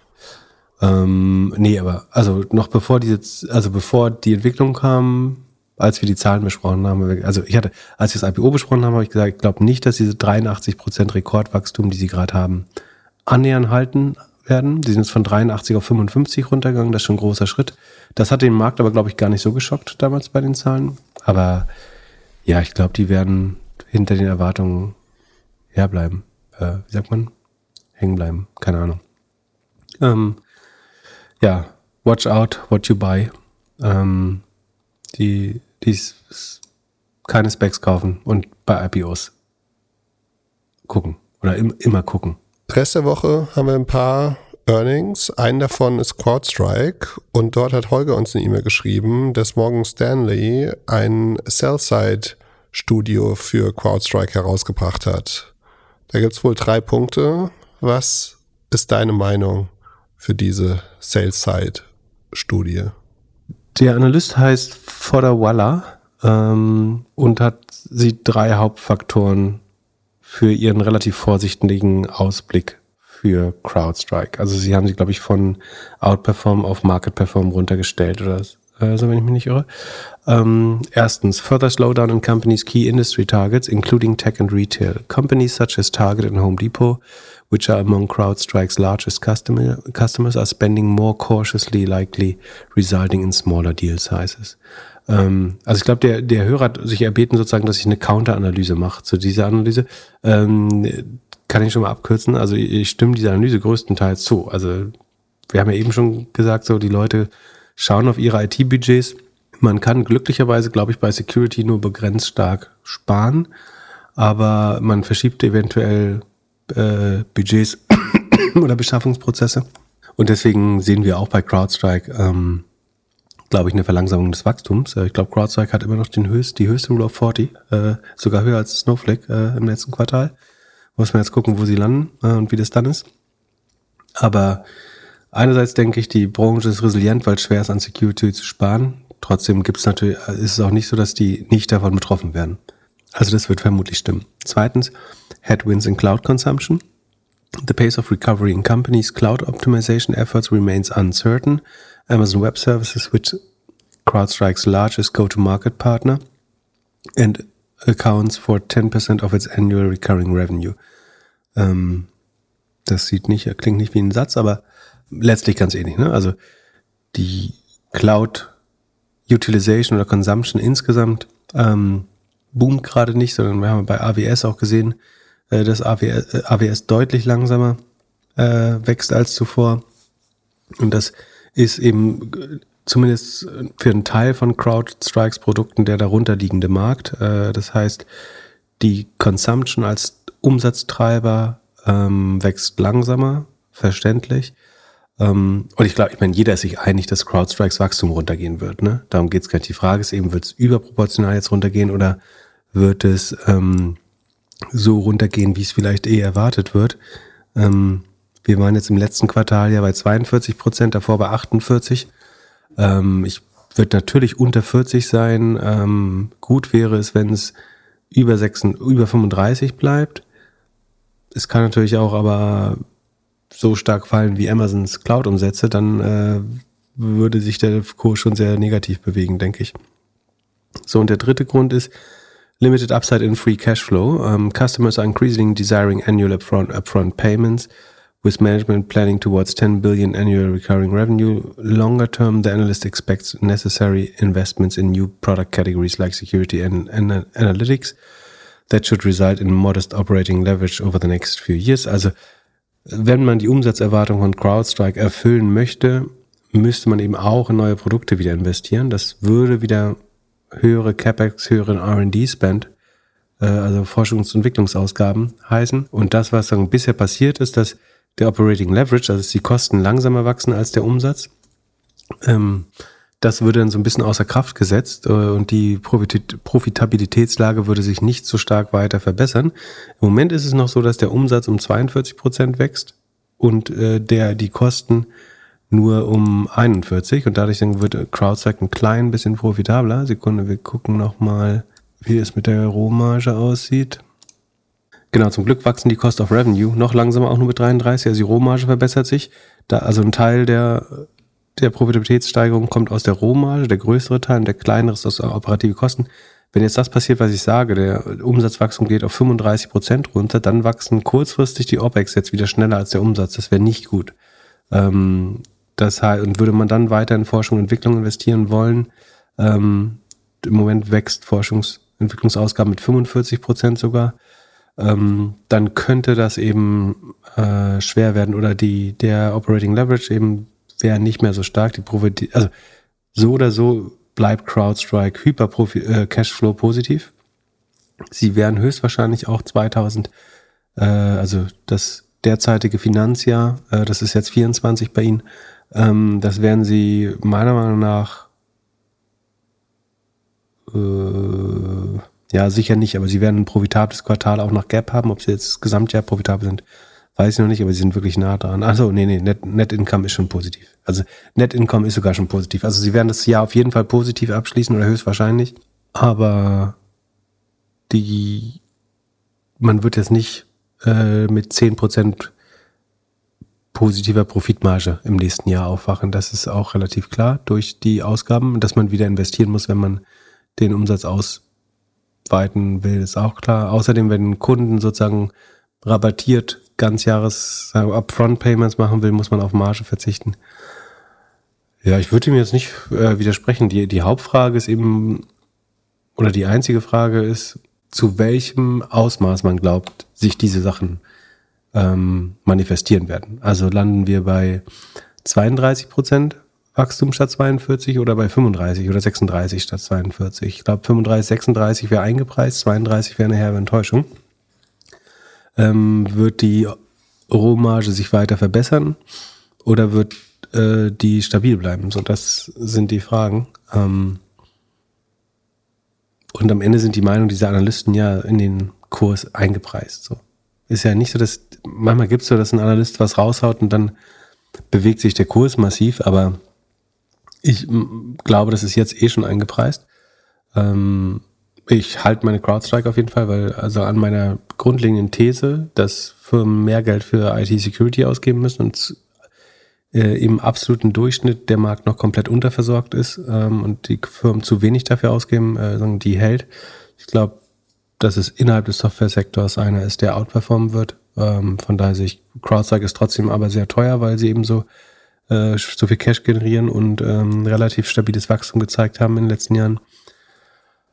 Aber ja, ich schmeiß die jetzt nicht wegen der Studie. Ich lese solche Studien ehrlich gesagt auch nicht. Äh, in der Regel. Äh, kann man immer mal nochmal schauen, ob man irgendwelche Blindspots hat, mit denen man es nicht gerechnet hat. Dadurch sind die, dafür sind die, glaube ich, super spannend. Ähm, aber ja, 80 Prozent dieser Studien sagen kaufen. Ähm, das und meistens so nach, nach dem oder ziehen die Kursziele hoch, nachdem die Aktie gestiegen ist. Ähm, deswegen finde ich es ein bisschen beschränkt äh, sinnvoll. Also wichtig ist, dass man eine Hypothese hat und dass die Zahlen der Hypothese nicht grundlegend widersprechen und der Preis für die Aktie am Ende irgendwie noch stimmt. So, dann äh, darf ich dich zweifach beglückwünschen. Und zwar einmal, weil ähm, du hattest in einer deiner Predictions drin, dass Twitter zu einer Podcast-Plattform wirst. Ähm, das ist jetzt noch nicht eingetreten, aber Elon Musk ruft aktiv dazu auf, dass Leute ihre Podcasts auf Twitter publizieren müssen äh, sollten. Ähm, jetzt habe ich den Link nicht mehr, aber ähm, ist auf jeden Fall, er hat getweetet, submit your podcast to Twitter.